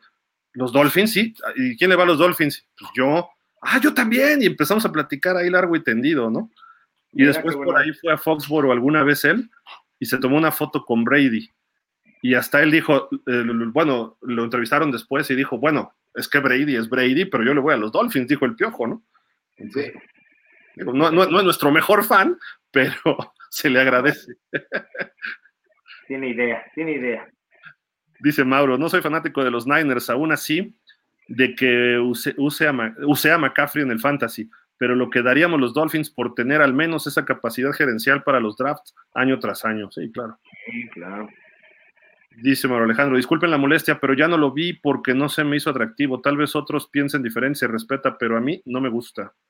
El Pro Bowl, ¿no? Ah, ok, correcto, correcto. Y agrega la narración del señor Deep y Rebeca. Ah, bueno. Eso quita. O, o el que gane el Pro Bowl tenga un seleccionado más en el draft. Mm, Pues podría ser, ¿no? Sí, mira. Sí. Dice Ulises, saludos, Polo y Gil. 49ers debe le- levantar el trofeo Lombardi. Creo que está muy parejo el, el, este, el Super Bowl, ¿no? Sí, sí, sí, en todo, técnica, los dos equipos llegan en su mejor momento. Eh. Bueno, Alejandro Monroy, fue idea mía, pero vi a tú a pasadito de tortillas de harina. Digo, tal vez observé mal y traía chaleco antibalas. No, este, Mauro, sí tienes toda la razón. De hecho, yo en la semana por ahí lo comenté en el grupo que tenemos, no solamente en este en este evento, ¿eh? ya ha habido, de hecho hay, una toma que le hacen eh, cuando está llegando al estadio del Pro Bowl, que incluso yo confundí el, el lugar, este, en donde se le ve verdaderamente con, con sobrepeso, ¿eh? ya me atrevo a decir que que está ahí en el club de Ben Roethlisberger o va para allá. Y lo podemos ver cuando, cuando se rompe una jugada o cuando se rompió una jugada este año y quería correr, la verdad es que iba a dos por hora. El, el chico eh, eh, eh, aumentó su corpulencia eh, para soportar más los, los golpes, lo, lo rudo del deporte, los contactos, pero le restó velocidad, ¿no? Entonces, creo que ganó en un sentido, pero perdió en otro.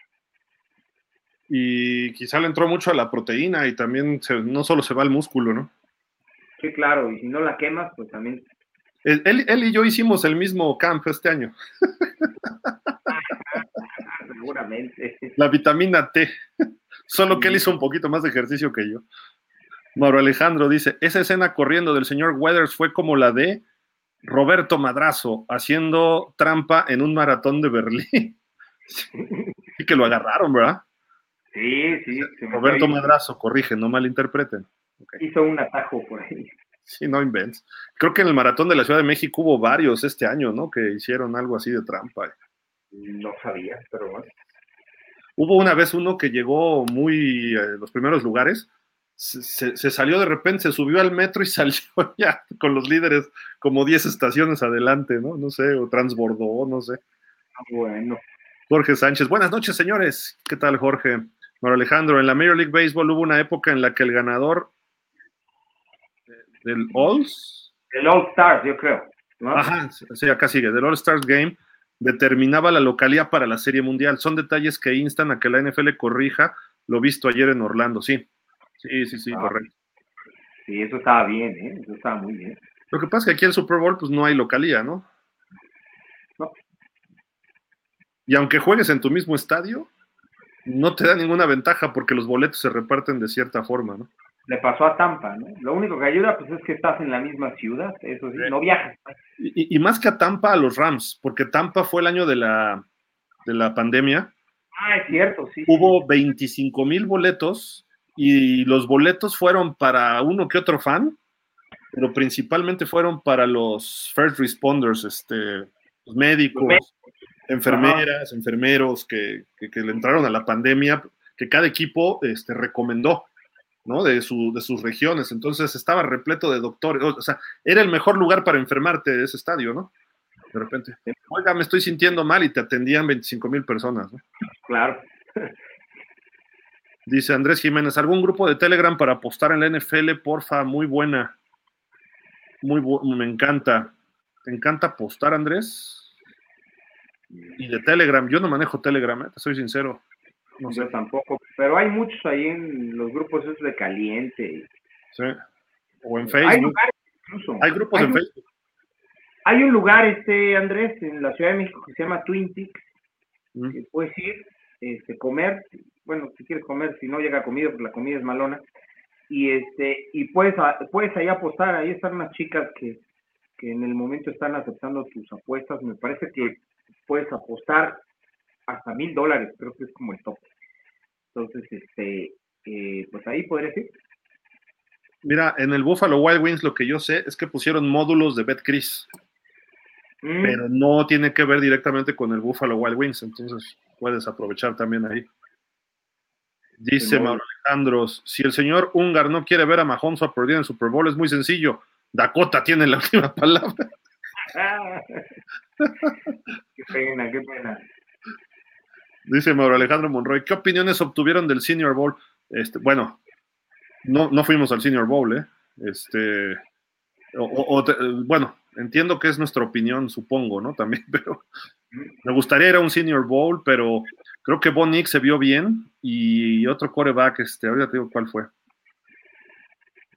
Mira, en el Senior Bowl cambian luego muchas posturas de coaches y de scouts.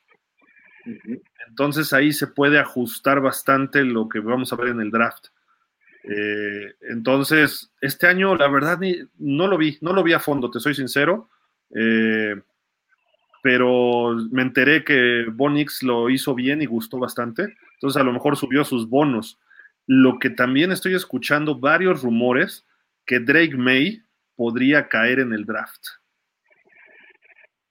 Pero ya empezó. De- Ya empezó. de Sí, ca- caer varias posiciones.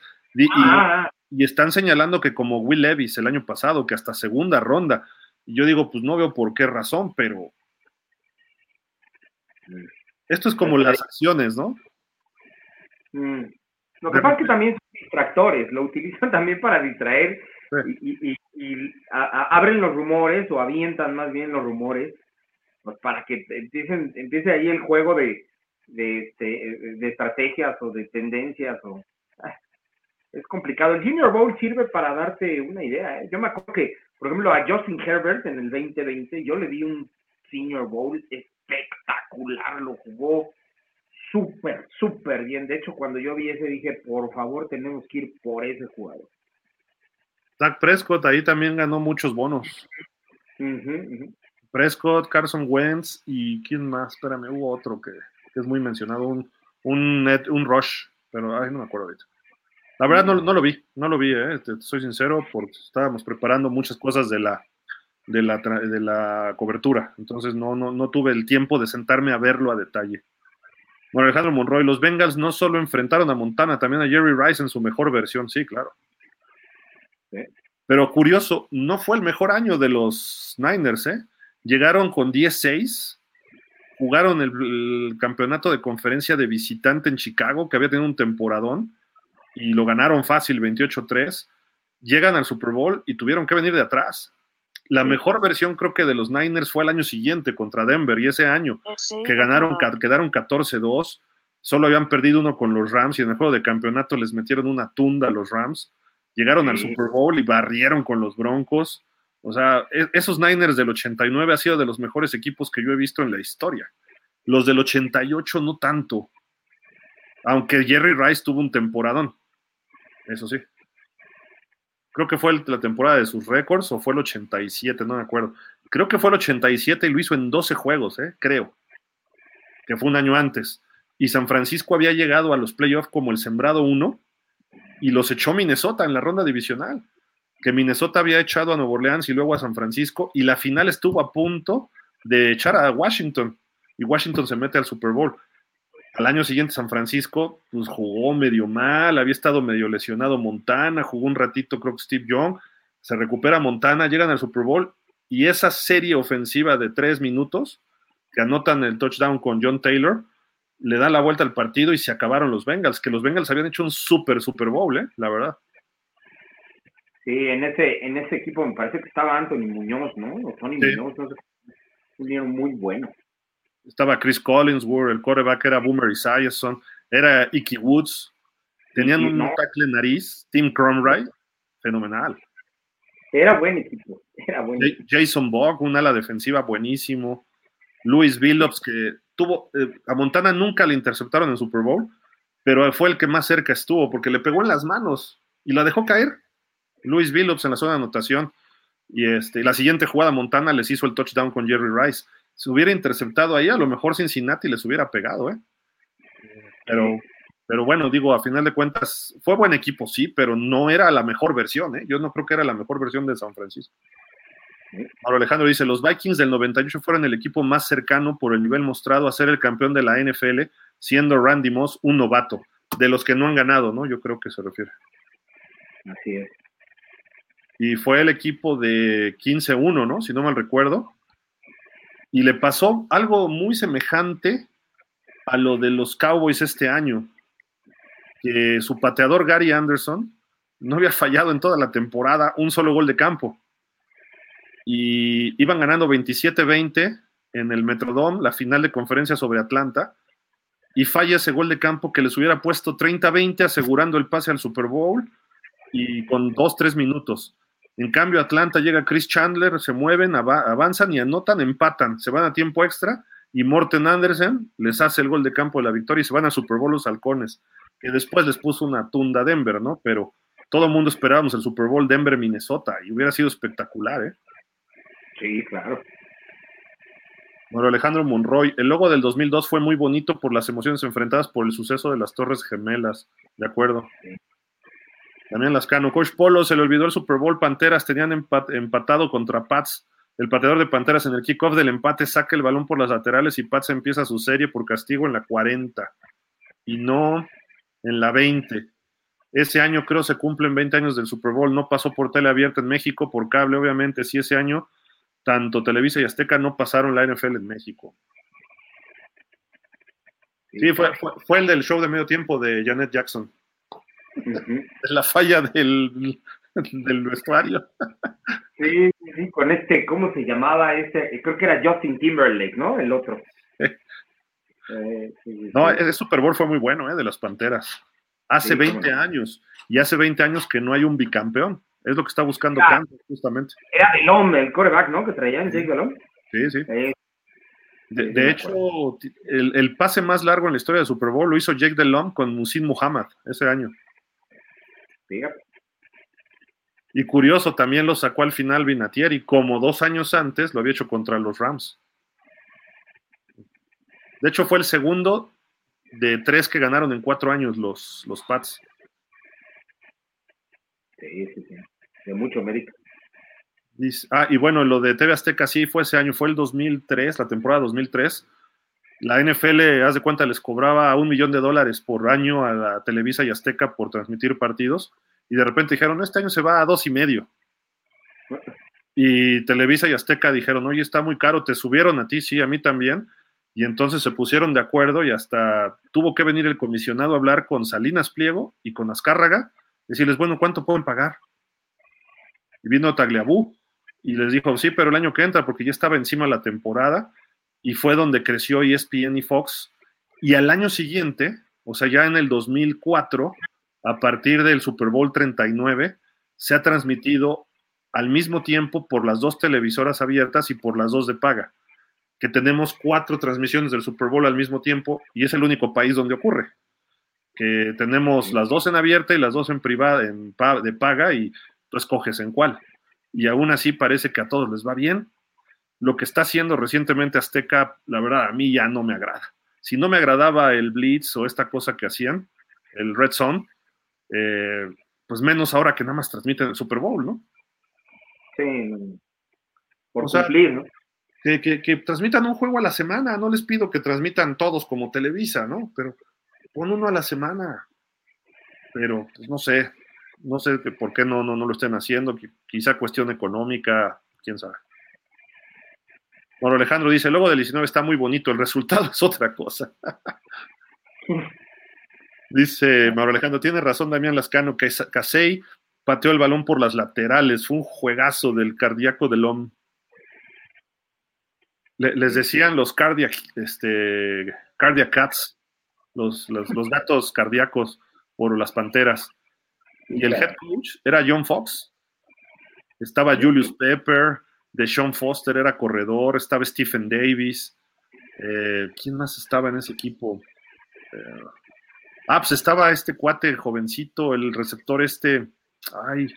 Ah, sí, este, ay, ¿cómo se llama? Sí, este, ah, que después estuvo de conductor.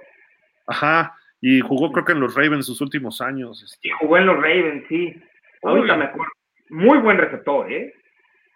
Sí. Ay, ¿cómo se llama este cuate? Chaparrito. Bueno, ahorita me acuerdo. Ahorita me acuerdo. Si alguien se acuerde, díganos, no sean así.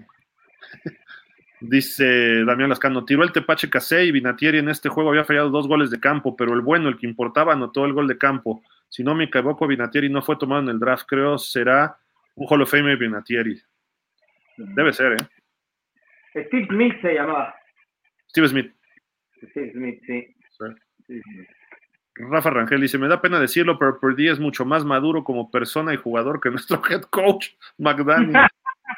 Creo que sí tiene razón. Dice, Ah, hay dos juegos de 49ers esta temporada que borraron a su oponente. Uno Dallas, el otro fue contra Eagles. Fred Warner fue el espejo de Hurt. Tanto Bosa como eh, Chase Young cubrieron su carril. Hurts, cuando salió corriendo por la banda, siempre salió del lado izquierdo y obviamente no podía lanzar en contra de su brazo y lo contuvieron bien. Y 49ers salió con una intensidad al juego hasta arriba, obviamente. Dice Damián, Jefes para mí es favorito por Mahomes. Ya te ganó de visitante a Buffalo y Ravens. Por roster 49ers es mejor. En ese juego 49ers contra Eagles, Divo fue involucrado en muchas jugadas de carrera. El problema de 49ers es solo McCaffrey por tierra y Shanahan no usa otros corredores. Su juego de 49ers debe correr y tener tercer y corta. 49ers es malito en tercer y largo. 49ers jugó, jugó bien la primera mitad de la temporada a defensa. Buen, buen resumen que hizo aquí. Pe- Pero fíjate que lo que hizo en playoffs este Purdy, ¿eh? convirtió varias tercera y largo, ¿eh? y le estaban pegando, salió corriendo de la bolsa y aún así las convertía. Y un par con sus piernas, si no, si no estoy Ajá. equivocado. Ha, ha mejorado mucho ¿eh? en eso este Purdy. Sí, sin duda, sin duda. Darío Pérez dice, eh, no, mi amigos, lo dijo por el hermano incómodo del presidente Pío. Ah, mira, sí fue. Sí, yo en lo- Dice Gabriel Rodríguez, ya se anunció que para Brasil va Philly, ¿sí? Ah, sí, sí, lo leí hace ratito. En- entonces no va Miami como se esperaba, ¿eh? No. porque no juega contra Filadelfia, se esp- porque va Miami contra los equipos de la división oeste.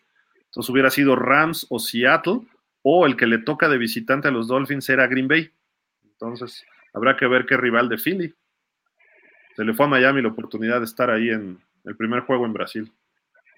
Pero mejor que Miami ya no viaje para ver si algún día le toca venir a México, ¿no? Eh, No, y los viajes no, no le caen muy bien en cuestión de victoria. Sí, no, últimamente no.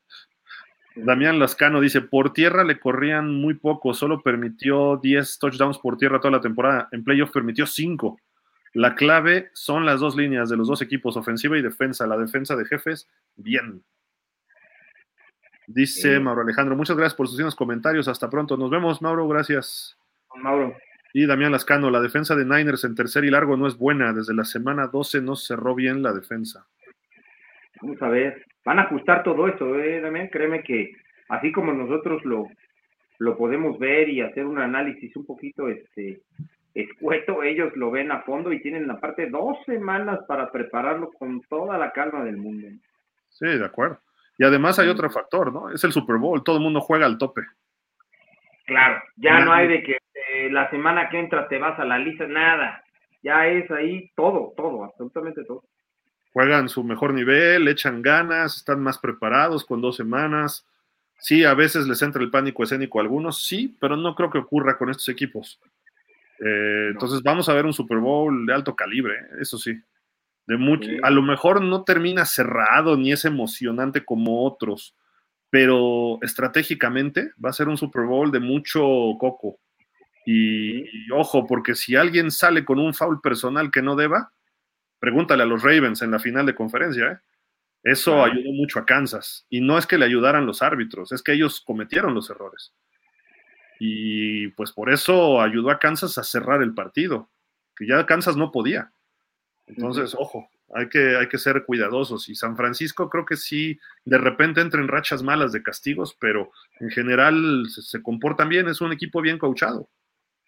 Sí, va a ser un, un juego con, con todos los ingredientes para tener un buen Super Bowl eh, y, y un buen juego en general, ¿eh? O sea, y, y- y está todo, todo, todo puesto, un, un gran lugar, eh, buen- muy buenos jugadores, buen nivel, excelente cocheo. Yo creo que ninguno de estos dos equipos llega ni de rebote, ni por casualidad, ni poquito los Niners ahí no tuvieron la mejor de las postemporadas, pero al final se subieron, se supieron imponer, ¿no? Entonces, este, eh, eh, sería una historia distinta si, por ejemplo, estuviera un Detroit eh, o un, Lions Chiefs, eh, sí estaría como muy cargada la tendencia hacia la experiencia, ¿no? Pero la verdad es que este está al mismo nivel. ¿eh? Sí, dos de los equipos más consistentes los últimos cinco años, ¿no? Desde que llegó John Lynch y Shanahan a los, a los Niners y desde que llegó Reed y compañía a los Chiefs, ¿no? Entonces, por eso hay campeonatos de conferencia, playoffs, y por eso van a jugar un segundo Super Bowl en cuatro años, estos dos. Así de que hay que disfrutarlo. Pues bueno, amigos, ya llegamos al final de este programa. Polo, ¿algo más que quieras agregar? Pues no, nada más este por aquí trataremos de estar en la, en la semana en, en- en más programas. Es la de Super Bowl, es la más importante. Este es lo que nos apasiona, nos divierte, nos gusta mucho este eh, analizarlo, verlo, opinar y, y qué bueno que estén por allá este Dani y Aarón y pues no, no se pierdan lo que va a haber toda esta semana. La verdad es que va a estar muy, muy padre y desde el centro de la acción, como dirían, ¿no? Sí, correcto. Mañana vamos a estar haciendo el programa de- como después de siete y media de la noche para que puedan hacer la cobertura Dani y Aarón y eh, conectarnos y que nos hagan un resumen de lo que vieron, etcétera.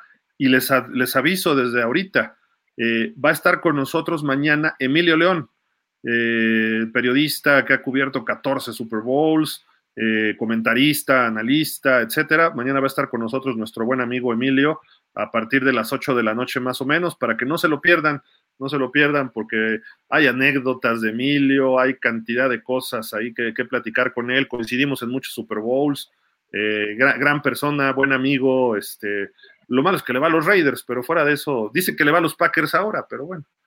Yo también digo que le voy a los Packers, es lo mismo, ¿no? Pero en fin, así de que, pues mañana no se vaya.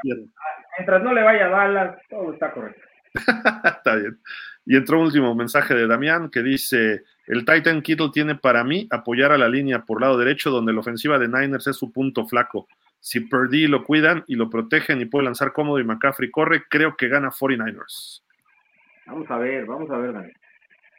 Ah, bueno, pues, o sea, ya dijiste todo, que todos hagan su trabajo, ¿no? Está Claro. como, el, está como el coach, ¿no? De que si no es carrera, es pase. Ah, no, ¿a poco? Tranquilo, Damián, tranquilo. La clave debe ser una o dos nada más. Y sí estoy de acuerdo, ¿eh? Si Purdy lo presionan, a lo mejor empieza a fallar. Y digo a lo mejor porque se ha comportado bien, ¿eh? Ante los golpes y todo. Pero la clave para Kansas es estarle pegando a Purdy. Pa, pa.